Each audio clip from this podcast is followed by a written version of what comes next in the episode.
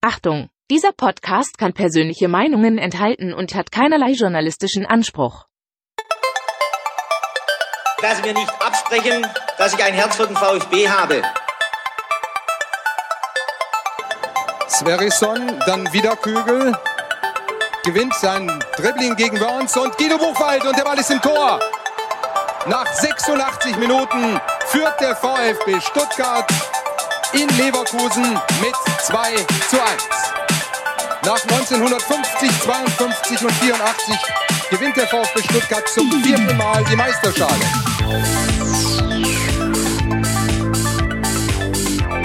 Jetzt müsste der Ball endlich noch einmal hereinkommen. Jetzt kommt er weit nach hinten auf Hitzelsberger!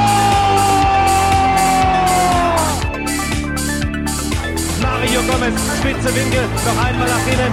Pizza hat den Ball und es gibt noch einmal Abstoß vom Tor. Und jetzt ist das Spiel aus und der VfB Stuttgart ist deutscher Fußballmeister.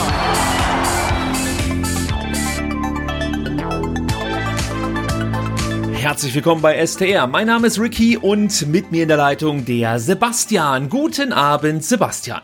Schönen guten Abend, Ricky. Sebastian, Mensch, herbstliche Temperaturen mitten im Sommer könnte man fast schon sagen. Ich habe aber gesehen, du hast die letzten Tage genutzt und warst Radfahren, warst joggen, du bist sportlich aktiv, könnte man fast schon sagen. Ja, muss ja, muss ja. Ne? Also wir haben ja be beide gemerkt, ähm, da wir jetzt ja angefangen haben, äh, nicht nur Ton aufzunehmen, sondern auch äh, Video, ähm, dass wir beide an unserer äh, YouTube-Figur ein bisschen arbeiten müssen. Und äh, da habe ich schon mal angefangen. Aber du ja auch, glaube ich, oder?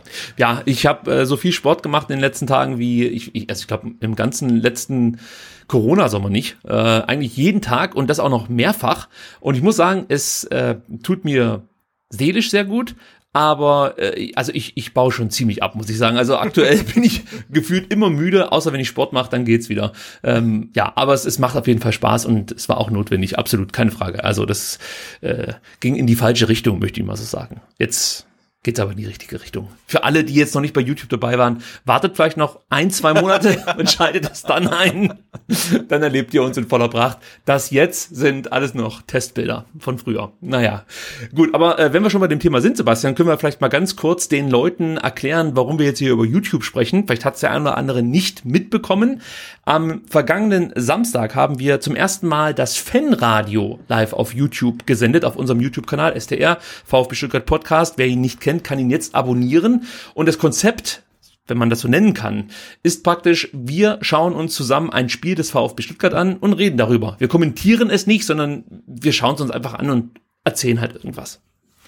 Ja, genau. Und wir haben uns das äh, Testspiel gegen Barcelona rausgesucht, was ja dann auch relativ ereignisreich war, äh, zumindest im Vorfeld. Und ähnlich ereignisreich äh, war es auch bei uns, denn äh, wir haben ja ähm, dankenswerterweise äh, ja die Kooperation mit dem VfB Fanprojekt und äh, die haben uns gestattet, in ihren Räumen aufzunehmen und da haben wir auch unser ganzes Material gelagert, äh, dachten wir, denn so ein paar Sachen, die äh, tragen wir dann doch immer hin und her und das ist immer die Gefahr, wenn man Sachen hin und her trägt, dass man natürlich auch Sachen vergisst. Äh, in dem Fall war ich das dann, denn ich habe äh, eine Maus vergessen, die natürlich nicht ganz unwichtig ist, wenn man einen Computer bedienen möchte. Und ich habe ein Kabel vergessen, das ich aber tatsächlich auch bis heute nirgendwo gefunden habe. Und insofern habe ich dann äh, noch äh, war ich dann sehr dankbar über den verspäteten Anpfiff, denn das Spiel wurde ja eine Stunde später als ähm, geplant angepfiffen und so hatte ich noch dann die Möglichkeit, durch Stuttgart zu rennen und noch eine Maus und ein Kabel zu kaufen und insofern hatten wir dann tatsächlich um 19 Uhr volles Equipment und äh, unsere Achillesferse, der Ton, ähm, war diesmal gar kein Problem, auch dank äh, ja eurer Unterstützung äh, finanzieller Art und Weise ähm, konnten wir uns nämlich ähm, richtig gute Mikros kaufen und die haben richtig, richtig gut funktioniert. Ich muss zugeben, ich habe auch einiges vergessen. Das lag aber am Kiosk nebenan. Ähm, ich habe mich nämlich in der Halbzeit aufgemacht, um Bier zu kaufen für die versammelte Truppe. Und muss zugeben, dass ich eins direkt im Laden getrunken habe und die anderen drei konnte ich gerade noch so ins Ziel retten. Äh, aber das, das ist für jemanden, der eigentlich nie Alkohol trinkt, keine so gute Idee, habe ich dann in der zweiten Halbzeit feststellen dürfen, ähm, so dass ich mich dann auch äh, dagegen entschieden habe und mir kein zweites Bier. Ihr habt euch ja noch mal, also für mich wäre es also das dritte wir, gewesen. Wir, wir, genau. genau wir, haben dich, wir haben dich geschickt, um noch eins zu holen. Ne? Genau. Und ich habe dann gesagt, nee, komm, lass lieber. es ist jetzt schon schwierig. Ähm, ja, aber also es war auf jeden Fall ein sehr schöner Abend, muss ich sagen, oder schöner Nachmittag. Äh, und ich freue mich jetzt schon wieder auf unseren nächsten Termin und den können wir ja gleich verkünden. Das wäre dann am kommenden Samstag 15.15 Uhr. Da gibt's das Fanradio zum DFB-Pokal Erstrundenspiel VfB Stuttgart zu Gast in Berlin beim BFC Dynamo. Ähm, da sind wir dann wieder für euch am Start und hoffen natürlich, dass ähm, wir uns vielleicht noch ein bisschen weiterentwickeln kann, können. Zum Beispiel eine Spieluhr. Das ist so unser nächstes großes Thema, glaube ich, oder? Ja, wir haben ein paar Hausaufgaben. Ne? Also meine Hausaufgabe ist, äh, gut, Maus muss ich nicht mitbringen.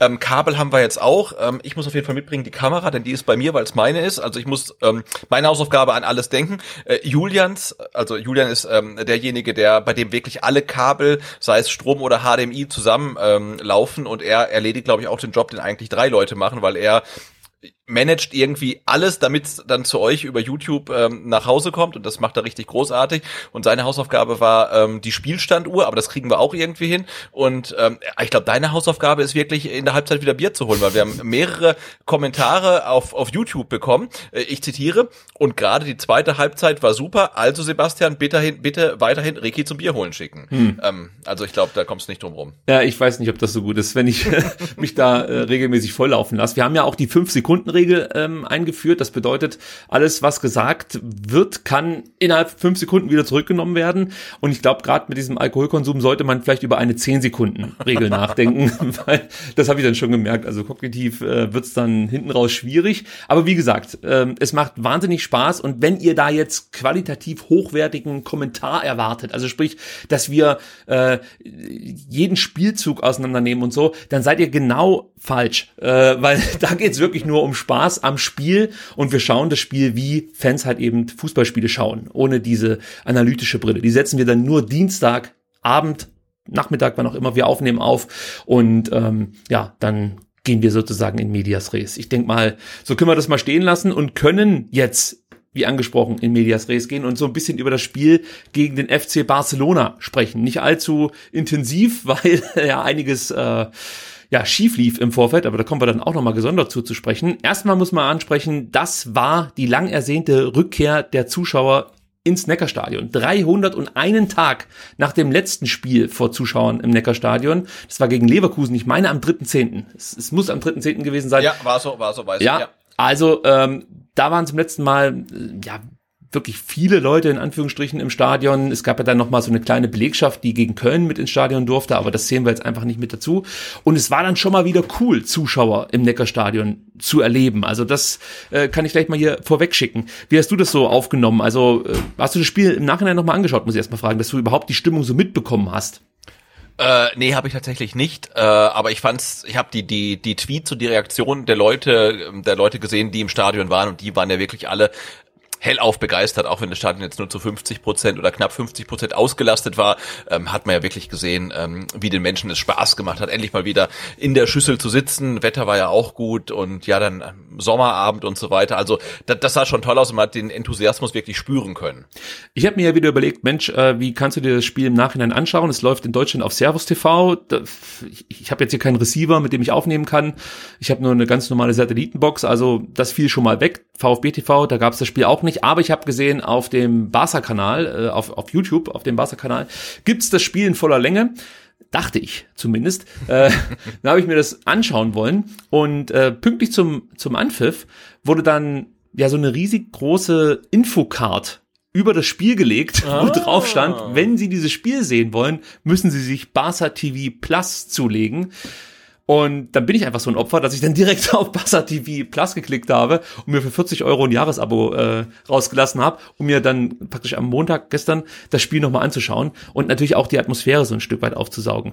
Und ich gebe zu, ich bin da schon mit so gewissen Vorbehalten rangegangen und dachte so, ja, das ist kein organisierter Support und irgendwie, das, das fühlt sich nicht so an wie mein Neckarstadion. Ja, aber umso länger das Spiel lief, umso unwichtiger wurde das ich fand es einfach toll, dass wieder Leute im Stadion waren. Also es war so wie der erste Schritt zur Normalität.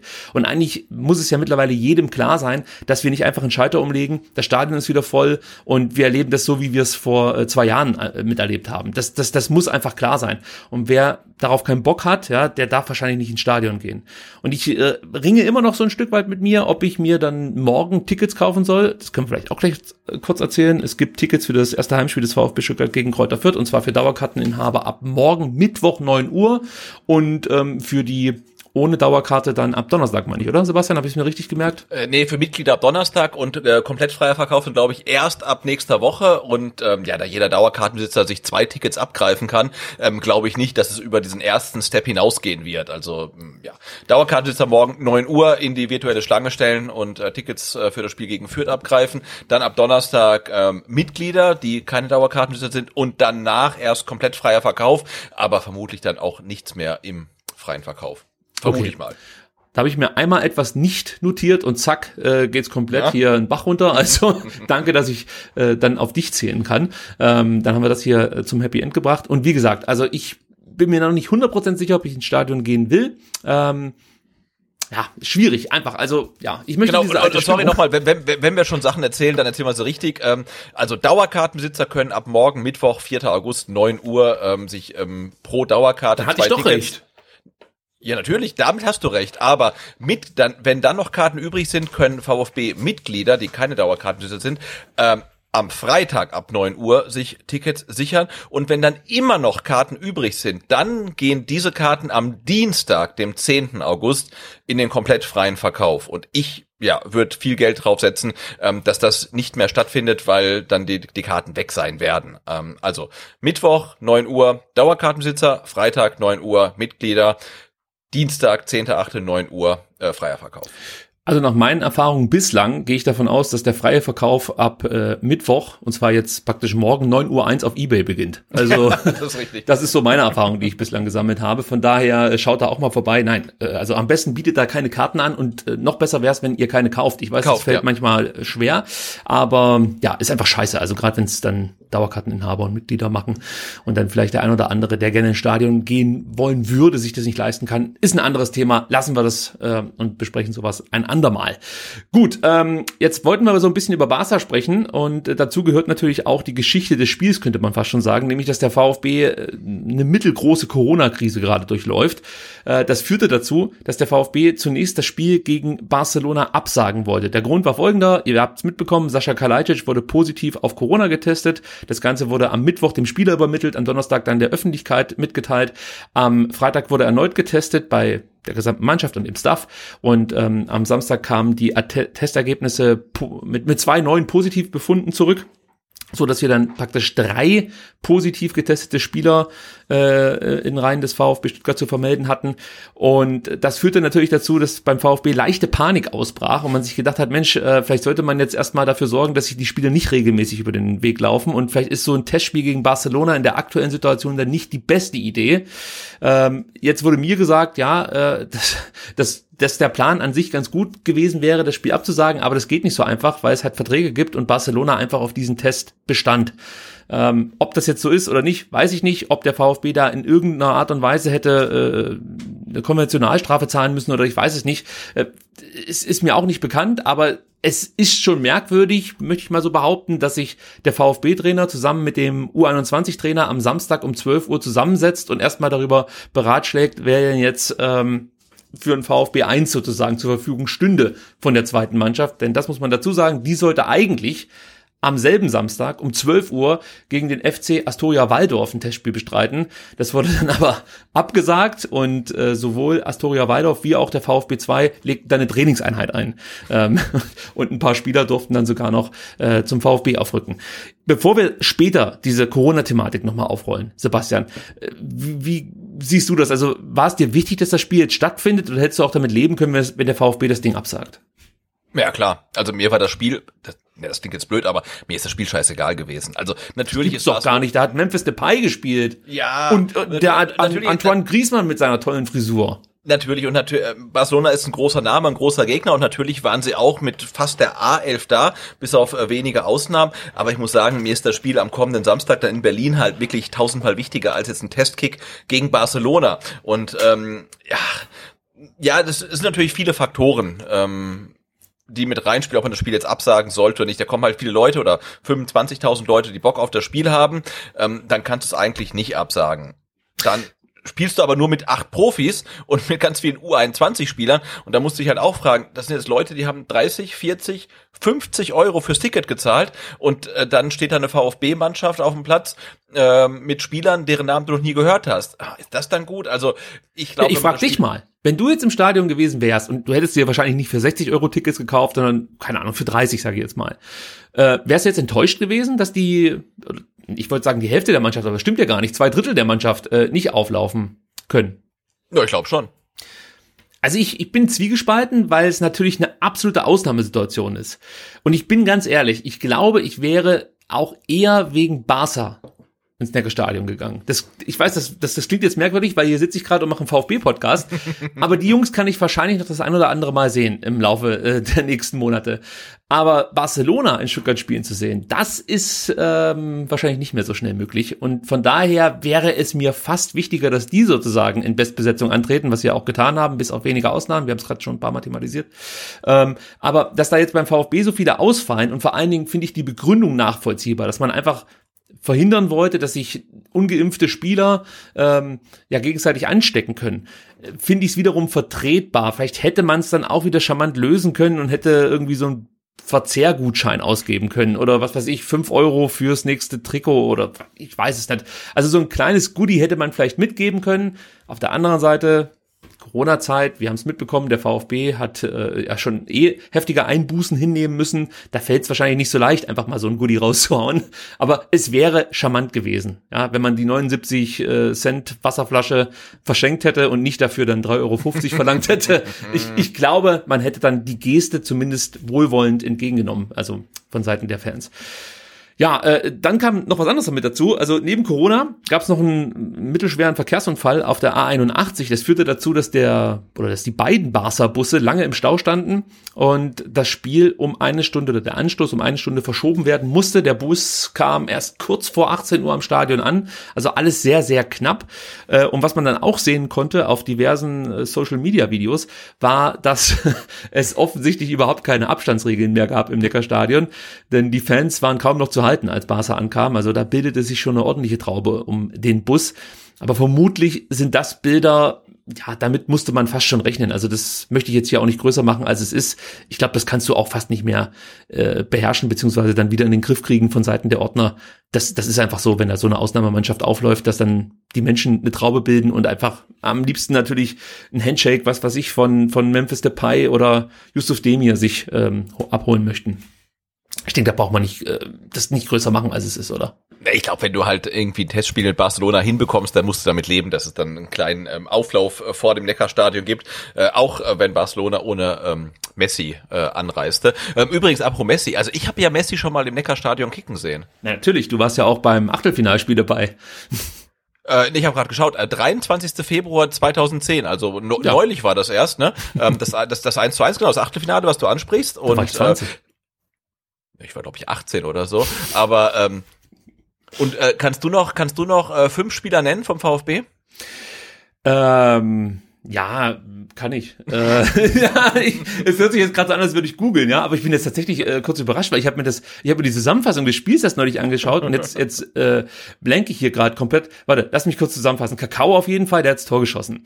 Ähm, dann, wer stand denn im Tor? Lehmann. Natürlich Lehmann. Das gibt's doch gar nicht. Also, Lehmann, dann hatten wir hinten drin Del Pierre. Wer war denn der Vorlagengeber? Da komme ich nicht drauf. Gebhardt war der Vorlagengeber. Ja, genau. Einer der besten Spieler in dem ganzen Match. Ähm, Timo, Timo Gebhardt. Gebhardt. Ja.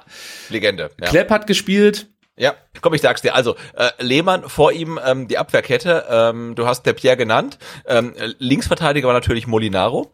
Äh, neben der Piana äh, im Zentrum ähm, Serataski und auf rechts ja VfB-Legende äh, Zelozzi. Ähm, äh, Doppel sechs ähm, oder zentrales defensives Mittelfeld. Äh, Christian Tresch und neben ihm, das, das muss irgendwie so ein VfB-Nachwuchsding sein, der reingeworfen wurde, äh, der heißt irgendwie Kidira. Ähm, dann rechts Gebhardt, links ähm, Alexander Klepp und vorne Kakao hast du genannt und sein Sturmpartner natürlich äh, Pavel Pogrebniak. Ja, also könnt ihr mal sehen. Hier könnt ihr noch richtig Historie lernen. Bei STR, da haben die äh, Podcaster, wie man das heutzutage so nennt, die Namen sofort parat, wenn es um Sternstunden der Vereinsgeschichte geht. genau, und Barcelona unter anderem mit äh, Marquez, Puyol, äh, Yaya Touré, Busquets, äh, Xavi, Messi und Ibrahimovic und Iniesta. Also wirklich, das ist schon äh, ziemlich gut. Ja, beeindruckender äh, Kader, keine Frage. Also äh, die Aura, die diese Mannschaft umweht, ist ja schon unfassbar. Also ich habe mir jetzt die ganze Zeit diese Trainingsvideos angeschaut von den Jungs äh, in Donaueschingen und auf Barca äh, Plus TV kann ja, man. Du musst das Barca Plus TV auch nutzen, ne? Wenn du 40 Euro im Jahr zahlst, jetzt äh, ja. ja, ich tue alles, was ich kann, damit der FC Barcelona sich für die kommende Saison auch wieder ordentliche Hosen leisten kann. Das war ja auch ein Thema beim Ah. Fanradio, dass man da einfach die Auswärtsbuchse äh, mit der Heimbuchse zusammengenäht hat, um ein bisschen Geld zu sparen. Denn ja, daran mangelt es offensichtlich aktuell. ja, Barca muss sparen, haben wir, haben bei wir gesehen. Barca, Auch, auch bei dem Aufwärmdings da, ne? Aufwärm Ja, das sah ganz, ganz schlimm aus. Also der Kittel da, ganz schlimm. und wir regen uns über unsere Heim- und Auswärtstrikots auf. Also Ja. ja. Luxusprobleme. Dann habe ich mir überlegt, bevor wir jetzt äh, ja das Spiel leicht streifen, ähm, spreche ich doch mal mit jemandem, der ähm, in dem Fall die direkt vor Ort war und sich das Spiel und auch das drumherum so ein bisschen angeschaut hat. Und ähm, was mich natürlich interessierte, ist, wie läuft das beim Einlass ab? Also gibt es da lange Wartezeiten äh, oder äh, läuft es relativ schnell? Ähm, hast du das Problem, dass Corona-Tests oder die Impfausweise nicht gründlich kontrolliert werden. Da erinnere ich zum Beispiel an den Einlass bei der MV. Also da hätte ich auch wirklich einen Screenshot zeigen können. Und da wurde mir jetzt erzählt, also das lief wohl am Samstag deutlich gewissenhafter. A, es gab jetzt nicht allzu lange Schlangen, was nachvollziehbar ist. Es sind nicht allzu viele Leute im Stadion im Vergleich zu sonst. Ähm, aber die Kontrollen seien wohl, subjektive Wahrnehmung, sehr gewissenhaft. Also da wird dann schon mal auf dem Screen des Handys auch so ein bisschen rumgewischt, ob das jetzt hier gerade ein Screenshot ist oder ob es wirklich eine App ist. Ähm, ja, das ist schon mal nicht schlecht. Dann werden die, ich sag mal, Dokumente auch wirklich überprüft. Bist du auch der oder diejenige, die jetzt gerade äh, vorgibt, äh, ins Stadion gehen zu wollen? Oder ja, hast du dir irgendwie, weiß nicht, den Perso von jemand anders ausgeliehen und am besten noch das Handy mit dazu, damit die Impfbestätigung übereinstimmt? Ich weiß ja nicht, was Leute sich alles einfallen lassen, um Ja, Antoine ja. Griezmann sehen zu dürfen. Also das wurde alles sehr gewissenhaft überprüft und äh, ging trotzdem verhältnismäßig schnell vonstatten. Also mir wurde das jetzt so gesagt, die die Kombination zwischen Kontrolle und äh, ich sag mal Wartezeit, also Anstellzeit, die war vergleichbar mit der Zeit, die du sonst gebraucht hast, wenn du ganz normal ins Stadion gehen wolltest. Hast halt ein bisschen länger gewartet, dafür ging es am Einlass schneller ähm, und jetzt ist es genau andersrum. Aber ich sag mal so, ich finde es schon wichtig, dass man als Zuschauer, der da jetzt hingeht, ähm, schon das Gefühl hat, dass man das Ganze gewissenhaft überprüft. Und das macht man wohl. Ähm, ich hoffe, dass es überall so ist und dass es jetzt nicht nur zufällig bei einem Kontrolleur oder bei einer äh, Kontrolleurin der Fall war. Das wäre natürlich ein bisschen schade, ähm, aber es hörte sich sehr zuverlässig an. Ja, also das, das scheint zu funktionieren.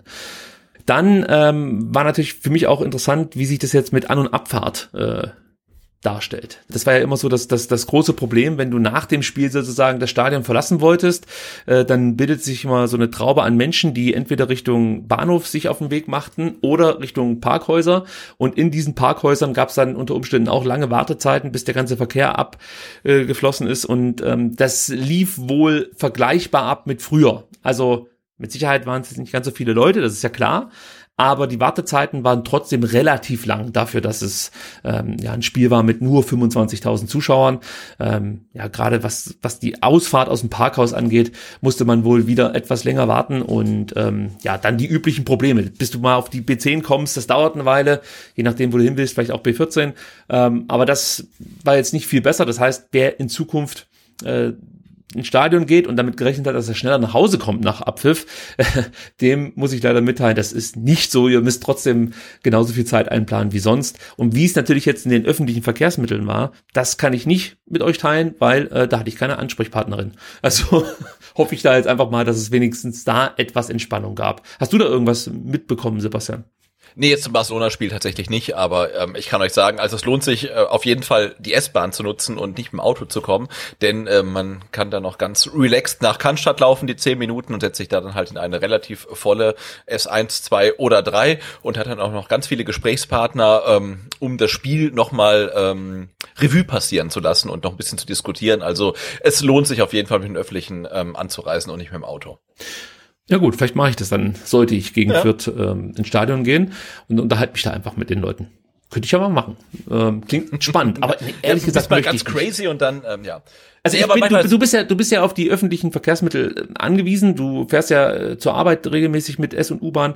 Äh, ich, ich, ich kriege das noch nicht so richtig hin. Also ich bin immer noch froh, wenn ich in meinem eigenen Auto sitzen kann und eben nicht äh, in U und S-Bahn steigen muss. Gut, kommen wir wieder zurück zum Barca-Spiel. Äh, was natürlich auch noch interessant ist, wie werden denn die ganzen Zuschauer jetzt verteilt? Und da konnte man ja im Fernsehen ganz gut sehen, dass es schon relativ große Abstände gab. Also so wie man das eigentlich auch kannte von anderen Testspielen, die in den letzten Wochen im Fernsehen übertragen wurden, also von, von, von Frankfurt, meine ich, hat man das äh, ähnlich wahrnehmen können. Da haben wir das Spiel im Vorfeld noch geschaut. Gegen, gegen wen haben die nochmal gespielt? Saint-Étienne, kann das sein? Ja, Santi- Ja, also da konnte man das auch sehen. Beim VfB war es dann auch so. Jetzt habe ich mir aber sagen lassen, dass es dann im Stadion dann doch ein bisschen anders war, zumindest auch wieder hier, ein subjektiver Eindruck. Da war es dann so, dass ähm, drei Reihen frei waren. Dann gab es wieder drei gefüllte Reihen und was noch dazu kam, war, dass dann irgendwann Leute sich offensichtlich im Stadion getroffen haben und die die leeren Reihen ähm, als äh, ich sag mal Gruppentreffpunkt äh, okkupiert haben, möchte ich fast schon sagen, und sich dann halt da getroffen haben, sich zusammengesetzt haben und dann ja verschwamm dieses ganze Hygienekonzept so ein Stück weit. Also ich kann schon verstehen, wenn du jetzt weißt, deine drei Kumpels sind auch im Stadion und ihr sitzt gefühlt vier Reihen auseinander, dass man sich dann zusammensetzt. Wahrscheinlich muss man damit rechnen. Was ich ein bisschen merkwürdig finde, beziehungsweise was ich mir nicht ganz erklären kann, ist, warum man praktisch drei Reihen freilässt, dann wieder drei Reihen relativ eng zusammensetzt und dann wieder drei Reihen freilässt. Und die einzige Erklärung, die ich gefunden habe, ist, dass man das macht, um im Fernsehen einfach diese Abstände transparenter zu machen, beziehungsweise deutlicher hervorzuheben. Weil wenn du jetzt nur eine Reihe freilässt zwischen den Zuschauern, kannst du das im TV, glaube ich, schlecht wahrnehmen. Also das sieht dann wirklich aus wie ein volles Stadion. Ich erinnere da zum Beispiel an das ähm, Spiel gegen Hansa Rostock, erste Runde DFB-Pokal im vergangenen Jahr, als zum ersten Mal wieder Zuschauer zugelassen waren und sich viele darüber aufgeregt haben, dass das Stadion komplett voll wäre und man sehr eng zusammensitzen würde. Und Leute, die vor Ort waren, haben halt gesagt, nee, da war immer zwei Meter Platz. Es war halt einfach eine Reihe Platz zwischen uns, aber im Fernsehen sah es so aus, als würden wir wirklich eng an eng zusammensitzen.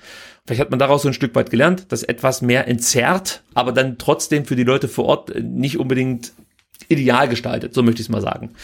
Also da müssen wir mal nachhaken, Sebastian, äh, warum man diese Besetzung so wählt. Ähm, vielleicht gibt es da ja auch einen Grund dafür, den wir jetzt noch nicht erkennen. Ähm, aber das sollte man wissen. Also wer jetzt wirklich darauf aus ist, komplett Abstand zu haben zu irgendwelchen Nebensitzern, der muss sich, glaube ich, irgendwas Spannendes überlegen. Ja, das ist richtig. Aber wir hatten ja auch schon bei der MV uns gefragt, äh, wie jetzt dann die Sitzverteilung zustande gekommen ist. Da war ja die Erklärung noch, dass jede der Damen oder der Herren am Einlass quasi einen Block äh, als Kontingent hatte, der dann verteilt hat. Aber irgendwie hat es bei der MV ja auch schon, für uns jedenfalls, keinen wirklichen Sinn ergeben, dass man teilweise dicht auf dich sitzt, dann wieder äh, Abstände sind. Also da wäre vielleicht auch mal irgendwie ein bisschen Kommunikation ähm, er, erwünscht, äh, warum die Leute so sitzen, wie sie sitzen. Ja, wir werden nachhaken und vielleicht können wir nächste Woche schon mehr dazu sagen. Ähm, dann natürlich noch ganz wichtig, Speis und Trank. Ja, also deswegen geht man ja ins Stadion. Nein, Spaß beiseite. Ähm, aber wir haben bei der MV ja so ein bisschen kritisiert, dass die Getränkepreise, gerade für alkoholfreie Getränke, Nicht nur ein bisschen. ja, okay, übertrieben teuer sind. Also Ja. sieben Euro der Liter Wasser ist schon unverschämt. Ähm, ich kann dir sagen, daran hat sich nichts geändert. Also die Preise wurden aufrecht gehalten, kann man so sagen. Und ähm, was, äh, sag ich mal, Neues im Vergleich zu den äh, Spielen sonst, bevor es eben Corona gab, bevor es die Pandemie gab, ist, dass die Getränke jetzt nicht mehr in Bechern ausgegeben werden, sondern in Flaschen. Ähm, und ich habe dir vorhin im Vorgespräch schon gesagt, das macht's für mich noch schlimmer. Also wenn ich weiß, mir wird da gerade eben eine 79 Cent Flasche gereicht, ja. Und, Für vier Euro, ja. Ja, und ich zahle dafür vier Euro. Also das, das ertrage ich nicht. Also wenn das irgendwie gezapft wird, ist mir schon klar, dass es jetzt dadurch nicht teurer wird oder so. Aber da kann ich mir wenigstens das auch irgendwie mit, ich, ich kann es mir schön reden. Keine Ahnung warum, aber da klappt das besser. Diese PET-Flasche ist für mich, ähm, ja, ist, ist für mich nicht ertragbar für diesen Preis, muss ich ganz ehrlich sagen. ich werde Aber mir nichts zum Trinken kaufen für 3,50 Euro. Genau, aber, aber, aber, aber vielleicht kannst du mit nach Hause nehmen und dann ähm, am Montag dann die 25 Cent Pfand irgendwie abgreifen. Ja. Nein, also für mich ist das äh, schwierig zu ertragen, aber das weiß man, das ist ähnlich wie wenn man ins Kino geht. Also das ist ja auch so, dass du dann unter Umständen irgendwelche äh, äh, Flaschen bekommst für 3,50 Euro, die im Einkauf 49 Cent kosten. Ähm, mittlerweile sollte man es wissen und von daher kann man sich darauf einstellen und sich dann vielleicht auch nicht mehr so drüber echauffieren, wie ich es jetzt gerade eben getan habe. Aber ich finde es halt weiterhin schwierig. Für 90 Minuten, sprich ein Fußballspiel, ich glaube, da kommt man ganz gut klar, dann trinkt man halt einfach mal weniger oder nichts für diese paar Minuten. Aber hier musst du ja auch wieder dazu rechnen, dass viele Zuschauer schon ähm, gegen 17 Uhr im Stadion waren und ja. denen wurde dann gesagt, ey, ihr müsst noch mal eine Stunde warten und dann musstest du natürlich auch noch mal was trinken. Ähm, ja, und, und, und das geht natürlich dann schon ins Geld. Also wenn man sich das überlegt, man geht da jetzt mit einer Familie hin, man nutzt das vielleicht, ja, für die Kinder ist es das erste große Ereignis, man kann mal Barca sehen, da zahlst du erstmal für die Tickets locker 100 Euro für eine Familie. Äh, dann eben Getränke, dann isst du noch eine Wurst. Also da kannst du fast schon in den Europapark gehen für das Geld. Und ähm, ja, dann sind wenigstens alle Stars auch vor Ort im Europapark. Also ich habe noch nie gesehen, dass da die Maus ausfällt. Also, nee, es ist, es ist schon teuer und äh, das sollte ich finde ich finde schwierig machen. und natürlich äh, darf jetzt niemand überrascht sein, dass im Stadion ähm, dann die Getränkepreise hoch sind. Genauso wenig wie man überrascht sein darf, dass irgendwie an einer ähm, Autobahnraststätte die Preise hoch sind und ähm, deswegen äh, richtete sich, glaube ich, unsere Kritik ja, Kritik ja auch explizit an die MV, ja. weil da bist du ja quasi dann acht bis zehn Stunden quasi eingesperrt im Stadion, hast keine Möglichkeit, dich irgendwo anders zu versorgen. Jetzt äh, vorm Spiel irgendwo anders was zu trinken und danach, das kriegt man schon irgendwie hin. Aber trotzdem, ja, finde ich, dürfte der VfB dann auch mal drüber nachdenken, ähm, ob das so die Art und Weise ist, wie man mit seinen Mitgliedern und Fans umgehen möchte. Ich meine, klar, die Preise macht vermutlich ähm, Aramark, aber ähm, also das ist, fühlt sich irgendwie nicht gut an. Ja, sehe ich genauso wie du. Ich habe aber noch gute Nachrichten. Und zwar gibt's Wurst News. Wir haben ja, wir haben ja mitbekommen, dass die Wurst offensichtlich verbessert werden soll. Aber soweit ich mich erinnern kann, hieß es damals in der Pressemeldung, dass die neue Wurst äh, erst gegen Fürth dem Zuschauer äh, zugänglich gemacht wird. Richtig? Ich glaube, habe ich auch so verstanden. Die, die, die tüfteln noch, ne? Genau, aber jetzt wurde mir bestätigt, die Wurst ist besser. Also oh. das heißt schon mal was. Ich habe mir natürlich auch hier wieder direkt Gedanken gemacht, warum ist das so? Und es könnte damit zusammenhängen, dass weniger Leute im Stadion sind und die die äh, Verkaufs- äh, oder die Grillmeister, so ist es ja eigentlich richtig, haben einfach mehr Zeit, die Wurst äh, vernünftig zu grillen. Sonst muss das ja immer so zack, zack, zack, zack gehen und jetzt hast du vielleicht noch eine Minute mehr Zeit und ich sag dir, diese Minute tut der Wurst heutzutage einfach gut. Also gerade beim VfB so eine Minute nochmal die Wurst drauf lassen, beziehungsweise den Grill etwas runterstellen ähm, und die Wurst dann auch von innen garen lassen. Das ist äh, aber, möglich aber, jetzt mit 25 Aber ich wollte ich, wollt, ich, ich, ich wollte gerade sagen, ist eine Wurst, die innen nicht mehr roh ist und außen nicht verbrannt ist, überhaupt eine Stadionwurst? Das ist die Frage für, für ich sag mal, Menschen unter 15 Jahren wahrscheinlich nicht. Alle anderen kennen das noch, als es äh, wirklich leckere Stadionwürste gab. Ja, also ich, ich stelle mir gerade vor, so ein Zwölfjähriger, der sich das jetzt hier anhört, der denkt sich so, wie, wie kann man denn nur Stadionwürste essen? Da gehe ich ja lieber zu McDonalds. So, äh, aber äh, lasst euch von uns sagen, also es gab wirklich früher mal leckere Stadionwürste und offensichtlich hat der VfB jetzt den richtigen Weg eingeschlagen. Wie gesagt, die Wurst sei gut gewesen. Ich konnte ja ähnliches berichten von der MV. Auch da hat man schon deutlich eine Verbesserung feststellen dürfen. Allerdings gab es damals den den äh, Brötchengate, möchte ich sagen. Also das war nicht so besonders gut.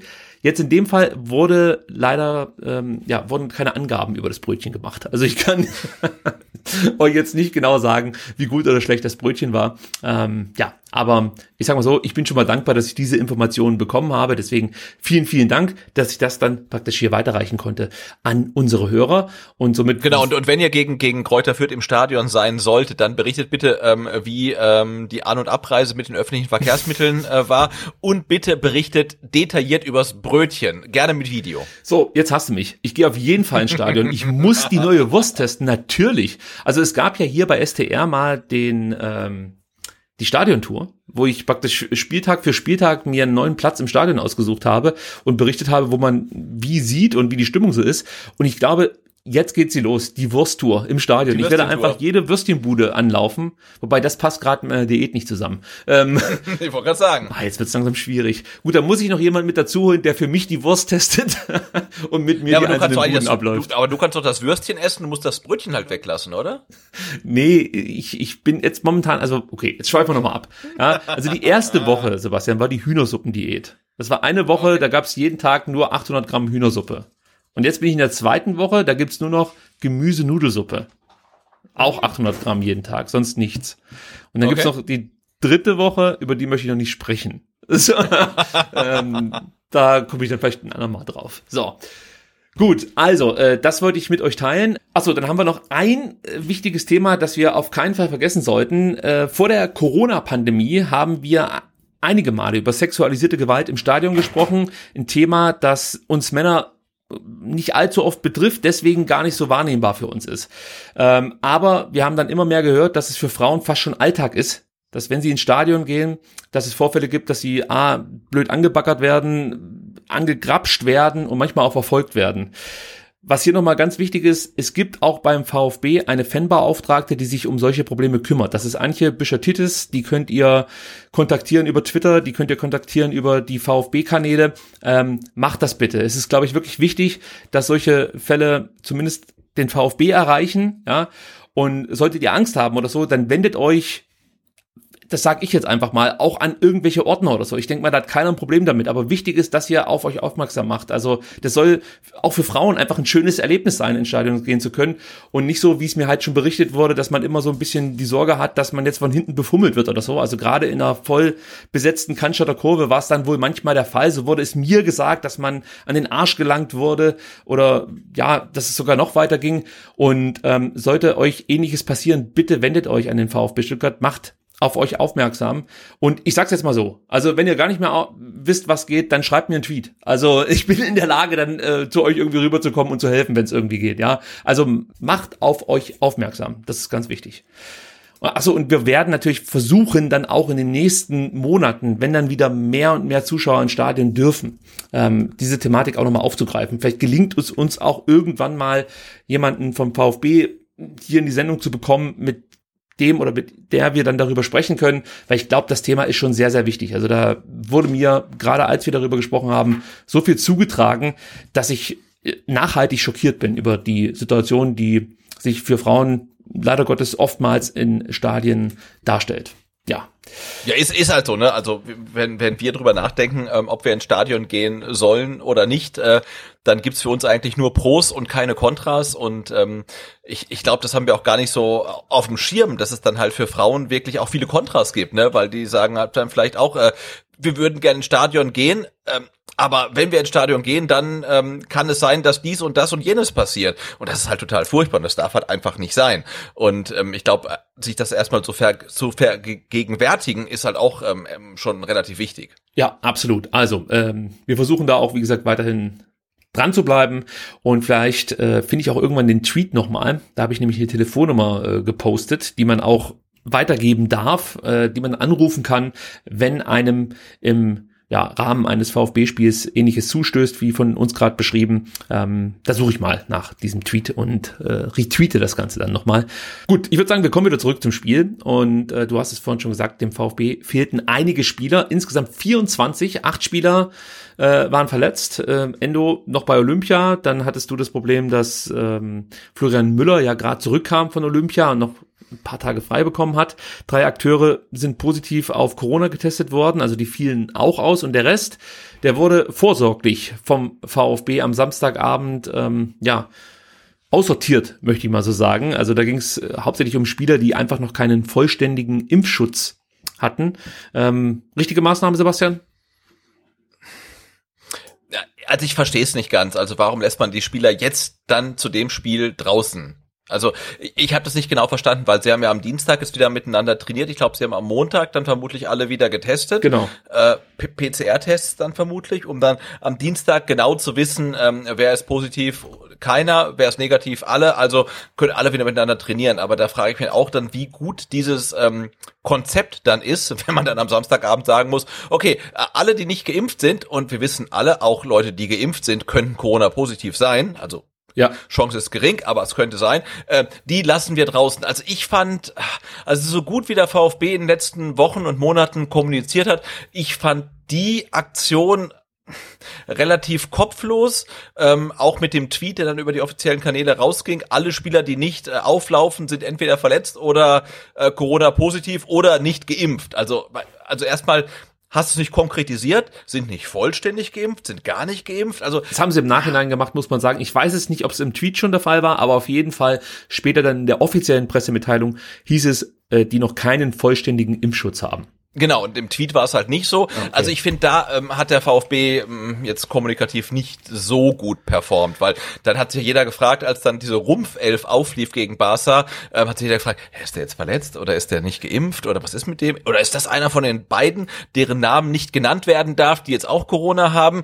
Ähm, also das war irgendwie so, so, so eine Sackgasse, fand ich kommunikativ. Ähm, also ich fand es äh, relativ schwierig und wenn jetzt Barcelona nicht verlangt hat, dass die nicht geimpften Spieler nicht auflaufen, und das hat der Missintat, glaube ich, gesagt, ähm, dann fand ich es jetzt irgendwie ein bisschen komisch. Ja, also es gibt für mich zwei Erklärungsansätze. A ist für mich der sympathischere, dass man praktisch versucht hat, die Infektionskette zu brechen und kein Risiko einzugehen. Also sprich, die geimpften Spieler, die, denen sollte ja eigentlich nichts passieren und die sollten jetzt auch nicht unbedingt dieses Virus übertragen. Also die Chance, dass sie das Virus übertragen, ist geringer als bei einem Ungeimpften.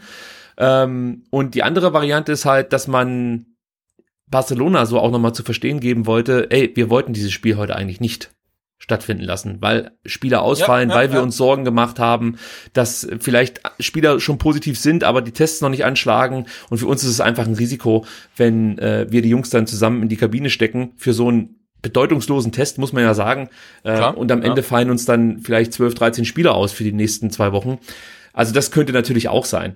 Deswegen, die Situation war natürlich schwierig zu handeln für den VfB, weil alles sehr, sehr kurzfristig äh, über die Bühne gehen musste. Also wenn das stimmt, hat man wirklich erst Samstag früh von ähm, den positiven, neuen positiven Fällen gehört, dann hast du nicht viel Zeit, da nochmal zu reagieren. Barca muss sich dann mit dem VfB abstimmen. Und wie gesagt, es könnte tatsächlich sein, dass es dann ähm, ja, Verträge gibt, in denen dann auch steht, der VfB muss Summe XY zahlen, wenn, naja, klar, wenn man ja. nicht antreten kann.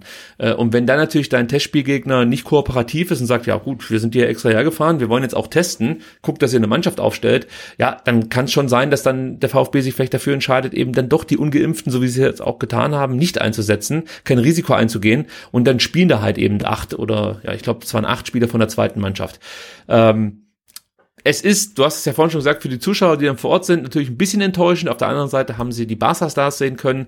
Aber was, was mich halt so stört, ist, dass das Spiel dadurch noch überflüssiger geworden ist. Das ist das, was mich eigentlich täuscht. Also äh, stört, nicht täuscht. Äh, ich sehe das sowieso schon schwierig, wenn du gegen Barca testest. Was willst du da genau testen? Also du hast halt einen übermächtigen Gegner, selbst wenn wir in der Bestbesetzung antreten. Klar, ja. Äh, du hast eigentlich nur einen Show-Effekt, aber du kannst eigentlich nichts direkt einstudieren. Ich weiß, dass das Spiel natürlich auch so ein kleines Goodie sein sollte für die Fans und es sollte natürlich auch ein bisschen Geld in die Kassen spülen. Das darf man auch nicht vergessen. Der VfB braucht die Ticketeinnahmen. Ähm, nichtsdestotrotz ist die Gefahr, dass du dich natürlich bei so einem Testspiel äh, schwerer verletzt als Spieler Spieler trotzdem da. Und da muss man sich halt schon überlegen, ob man jetzt einfach so einen Spaßtest einfach mal absolviert oder ob man dann nicht lieber gegen Gegner testet, wo man dann wirklich auch was mitnehmen kann. Ja, also ich hätte mir jetzt vorstellen können, gegen einen Drittligisten, insofern die überhaupt Zeit haben, weil sie nicht selber gerade äh, schon wieder spielen. Da bin ich gar nicht so richtig im Bilde, wie das aktuell in der dritten Liga ist, muss ich zugeben. Ähm, aber das wäre wahrscheinlich sinnvoller gewesen, als dann eben gegen den übermächtigen Gegner wie Barcelona anzutreten. Weil die Erkenntnis, die du daraus ziehen kannst, ist eigentlich aus meiner Sicht jetzt nicht so wichtig für den VfB in der aktuellen Situation. So. Ähm, und jetzt hast du dann noch den Fall, dass du einfach mit der U21 da antrittst, mehr oder weniger. Und dann macht's die ganze Nummer natürlich völlig absurd und überflüssig. Das ist das, äh, was mir eigentlich dazu einfällt. Und ähm, wenn man sich das so anschaut, muss man auch sagen, ähm, so wie es dann gelaufen ist, das Spiel, fand ich es dann auch okay. Ja, also der VfB hat sich aus meiner Sicht teuer verkauft ich möchte nicht sagen, man kann stolz auf das 0 zu 3 sein, aber der ein oder andere, der dann am Samstag zum ersten Mal für den VfB 1 aufgelaufen ist, der, der, der kann, glaube ich, schon stolz sein auf seine Leistung. Also gerade so ein Manuel Polster hat ein tolles Spiel gemacht. Ähm, ja, und auch die anderen Spieler der U21, es war jetzt nicht so, dass die katastrophal abgefallen wären oder so, ganz im Gegenteil, die haben das alle sehr, sehr ordentlich gemacht. Und das ist das, was ich jetzt als VfB-Fan mitnehme. Ja, total. Und das äh, ziehe ich auch wirklich als positiven Aspekt äh, raus aus der Partie, dass da äh, Spieler in der U21 sind, die glauben, die spielen am Samstag äh, Mittag äh, vor vielleicht 200 Fans ähm, gegen Waldorf Astoria und dann ähm, sagte irgendjemand, dann der Frank Fahrenhorst vermutlich, äh, du äh, Manuel Polster, du, ähm, ich weiß nicht, wer mit Vornamen heißt, Notnagel, ähm, das Spiel ist abgesagt, ähm, aber keine Sorge, ihr spielt heute Abend dann vor 25.000 Leuten ähm, und ihr spielt gegen äh, Griezmann und Memphis Depay und gegen Barcelona. Also das, das finde ich halt schon relativ großartig dann die Story und dass sich die Jungs dann auch so gut geschlagen haben, dass der VfB dann nicht abgeschossen wurde und in der zweiten Halbzeit aus meiner Sicht eigentlich auch besser besser war. Ähm, das ist natürlich eine total schöne Geschichte. Aber ja, grundsätzlich gebe ich dir ja recht. Also man hätte das Spiel einfach absagen müssen, denke ich. Und dann wäre es gut gewesen, weil so hat der VfB, denke ich, und auch Barcelona keinen wirklichen sportlichen äh, Gewinn daraus ziehen können. Ne? Da wäre ein Spiel gegen einen Drittligisten äh, oder auch gegen irgendein Team wie, weiß ich nicht, Bochum, nochmal Bielefeld oder sonst wen ähm, wahrscheinlich ähm, sinnvoller gewesen. Ja, sehe ich genauso. Also rein finanziell war es wichtig, rein sportlich eher nicht so sehr. Ähm, deswegen, wir haben es ja gerade eben schon gesagt, wollen wir das Spiel auch jetzt gar nicht so analytisch auseinandernehmen, wie wir das sonst gerne machen. Ähm, nur so ein paar, ja, kleinere Thematiken aufgreifen, so möchte ich mal sagen. Also, was mir gut gefallen hat, ähm, oder grundsätzlich finde ich, macht Fabian Bredlow einen richtig guten Eindruck. Also die, die Partien, die er zuletzt gezeigt hat, auch im Trainingslager gegen Liverpool äh, und gegen Bielefeld, also das, das, das war richtig toll, auch gegen, nee, gegen St. Gallen, gegen wen war es nochmal? Äh, Innsbruck, genau, jetzt haben wir sie wieder. Ja. Äh, das, das, das sah immer richtig gut aus. Und jetzt gegen Barca fand ich, hat er eigentlich Schlimmeres verhindert, wenn man das so sagen kann. Also der hat einige gute Paraden gezeigt und ich bin wirklich gespannt, wie das jetzt abläuft. Ähm, sollte zum Beispiel Müller, davon gehe ich jetzt mal aus, am Samstag im Tor stehen und ihm ein Fehler unterlaufen, ob es dann vielleicht sogar noch eine Änderung geben könnte vor dem ersten Bundesligaspieltag, weil Bredlo einfach wirklich souverän und gut gehalten hat jetzt in äh, den Testspielen. Und ja, auch die Trainingseinheiten, so wurde es mir beschrieben, waren richtig stark von ihm. Also er konnte da wohl bleibenden Eindruck hinterlassen. Und für mich war eigentlich klar, Müller wird die Nummer eins. Aber ich denke, also viele Fehler darf er sich am Samstag nicht leisten, sonst könnte es eng werden. Ja, sehe seh ich ähnlich, hat's glaube ich schon mal gesagt. Ich, ich weiß nicht warum, aber ich habe äh, bei, bei Florian Müller irgendwie so Raphael Schäfer-Vibes. Also völlig, nein, wirklich, also völlig unbegründet. Ist wirklich nur so ein, so ein Bauchgefühl, ja. Und ich könnte mir vorstellen, also ich, ich gönn's ihm nicht. Ich wünsche ihm, dass er halt wirklich äh, im Pokal spielt und wirklich alles hält einfach. Wirklich alles hält und die klare Nummer eins ist. Aber ich habe so ganz tief in mir diese leichten Vibes, dass ich glaube, das könnte eine schwierige Nummer werden. Und umso schöner finde ich es, dass äh, Fabian Bretlo sich jetzt wirklich so als äh, sehr stabiler Ersatz ähm, profiliert hat und man genau weiß, also wenn Florian Müller irgendwie dann doch nicht so zündet, wie man das sich das erhofft, ähm, dann haben wir ja noch einen Bretlo und der äh, macht den Job dann auch so, wie man das machen sollte. Und insofern bin ich da auch total beruhigt, ähm, dass er jetzt gerade so viel spielen kann und auch dann so gut hält. Ich möchte schon sagen, also Florian Müller ist aus meiner Sicht der bessere Torhüter. Ja, aber er hat jetzt nicht die ideale Vorbereitung durchlaufen können.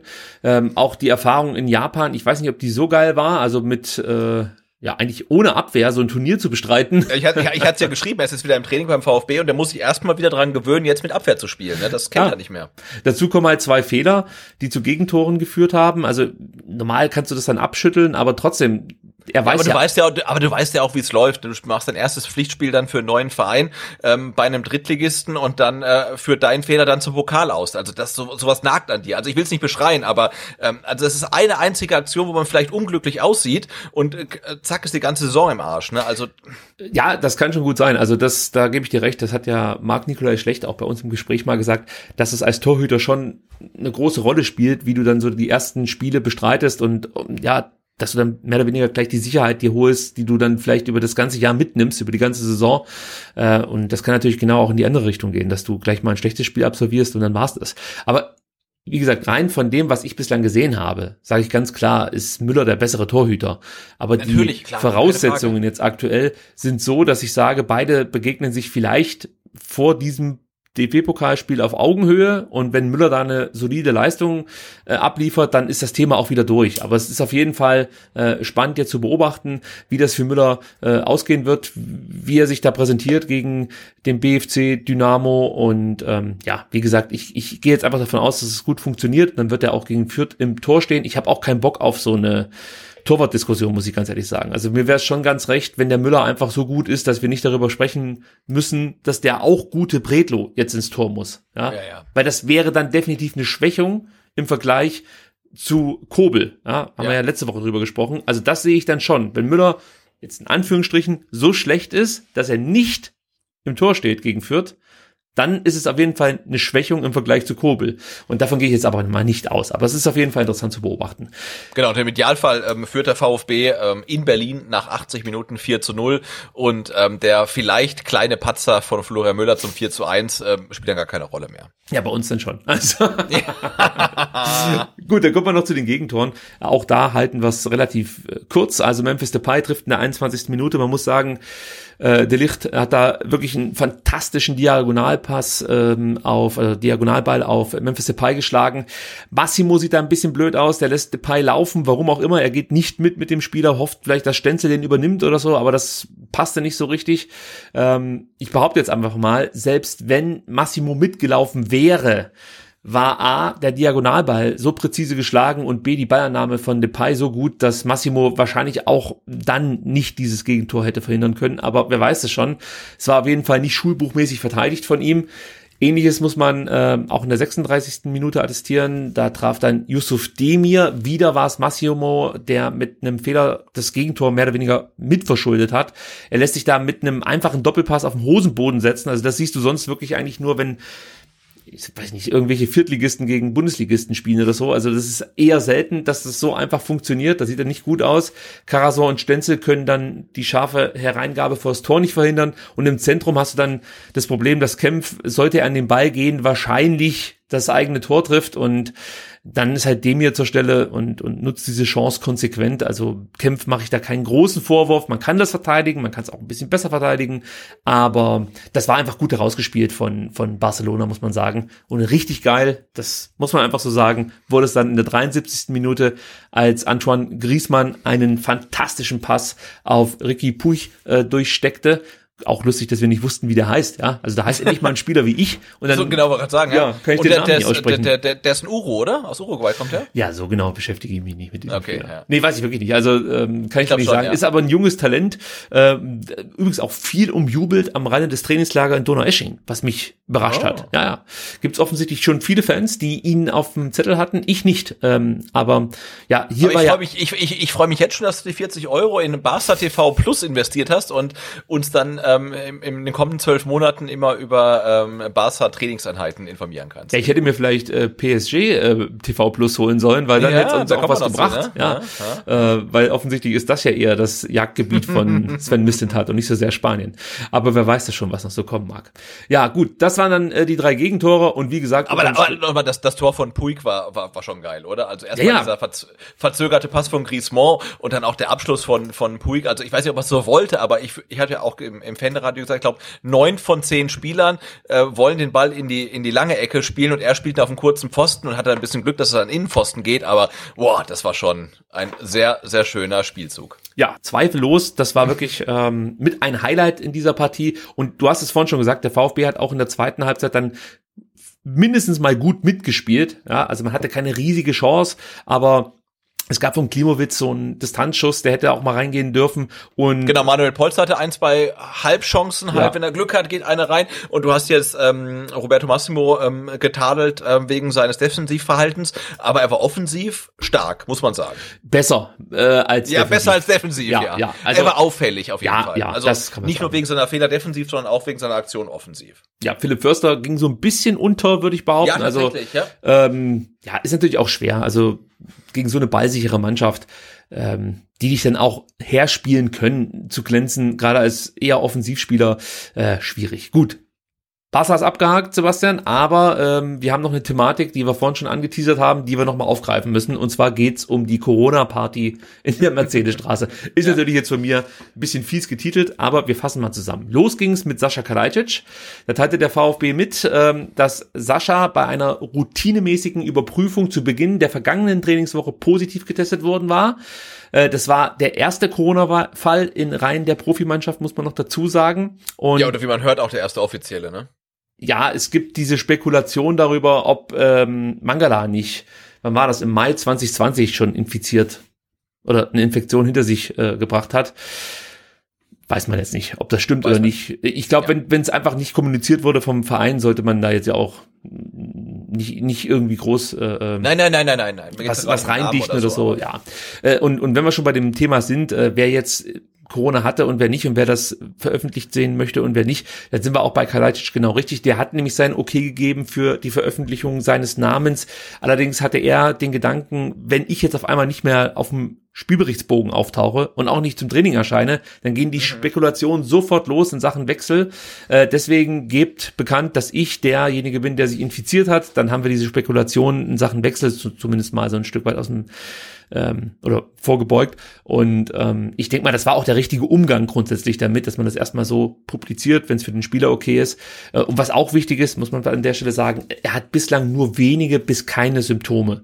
Ja, also man spricht ja immer darüber, als wäre Corona, weiß ich nicht, wirklich nur noch ein Schnupfen, aber man darf nicht vergessen, auch bei jüngeren und auch bei fitten Menschen gibt es schwere Verläufe. Deswegen ist es erstmal wichtig zu wissen, Sascha geht soweit gut. Er befindet sich jetzt aktuell in einer 40-tägigen, äh, 14-tägigen Quarantäne, Gott sei Dank nur.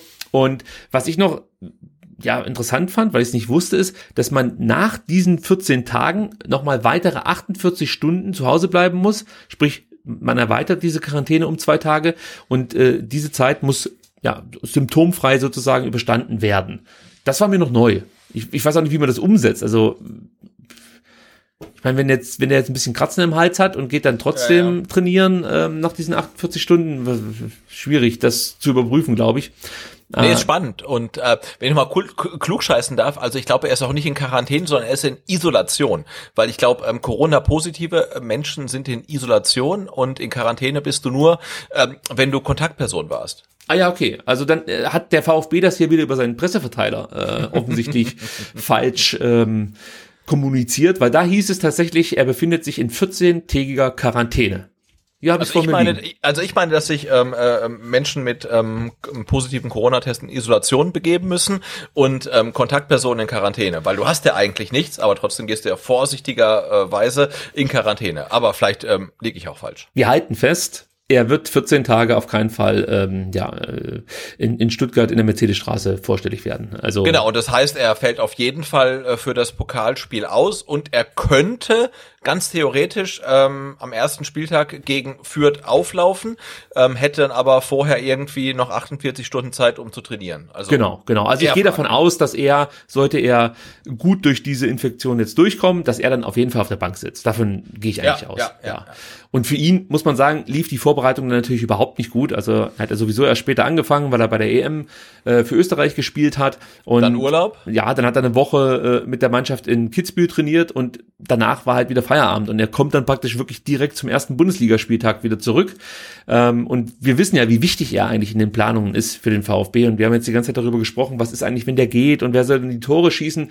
Äh, jetzt würde ich auch sagen, okay, selbst wenn er bleibt, ja ist das jetzt einfach nicht die beste Voraussetzung für ihn, so in die neue Saison zu gehen. Also auch da sollte man vielleicht so ein bisschen sich mit beschäftigen, dass es vielleicht nicht gleich so weitergeht, wie äh, ja die letzte Saison beendet wurde, also mit Toren am Fließband.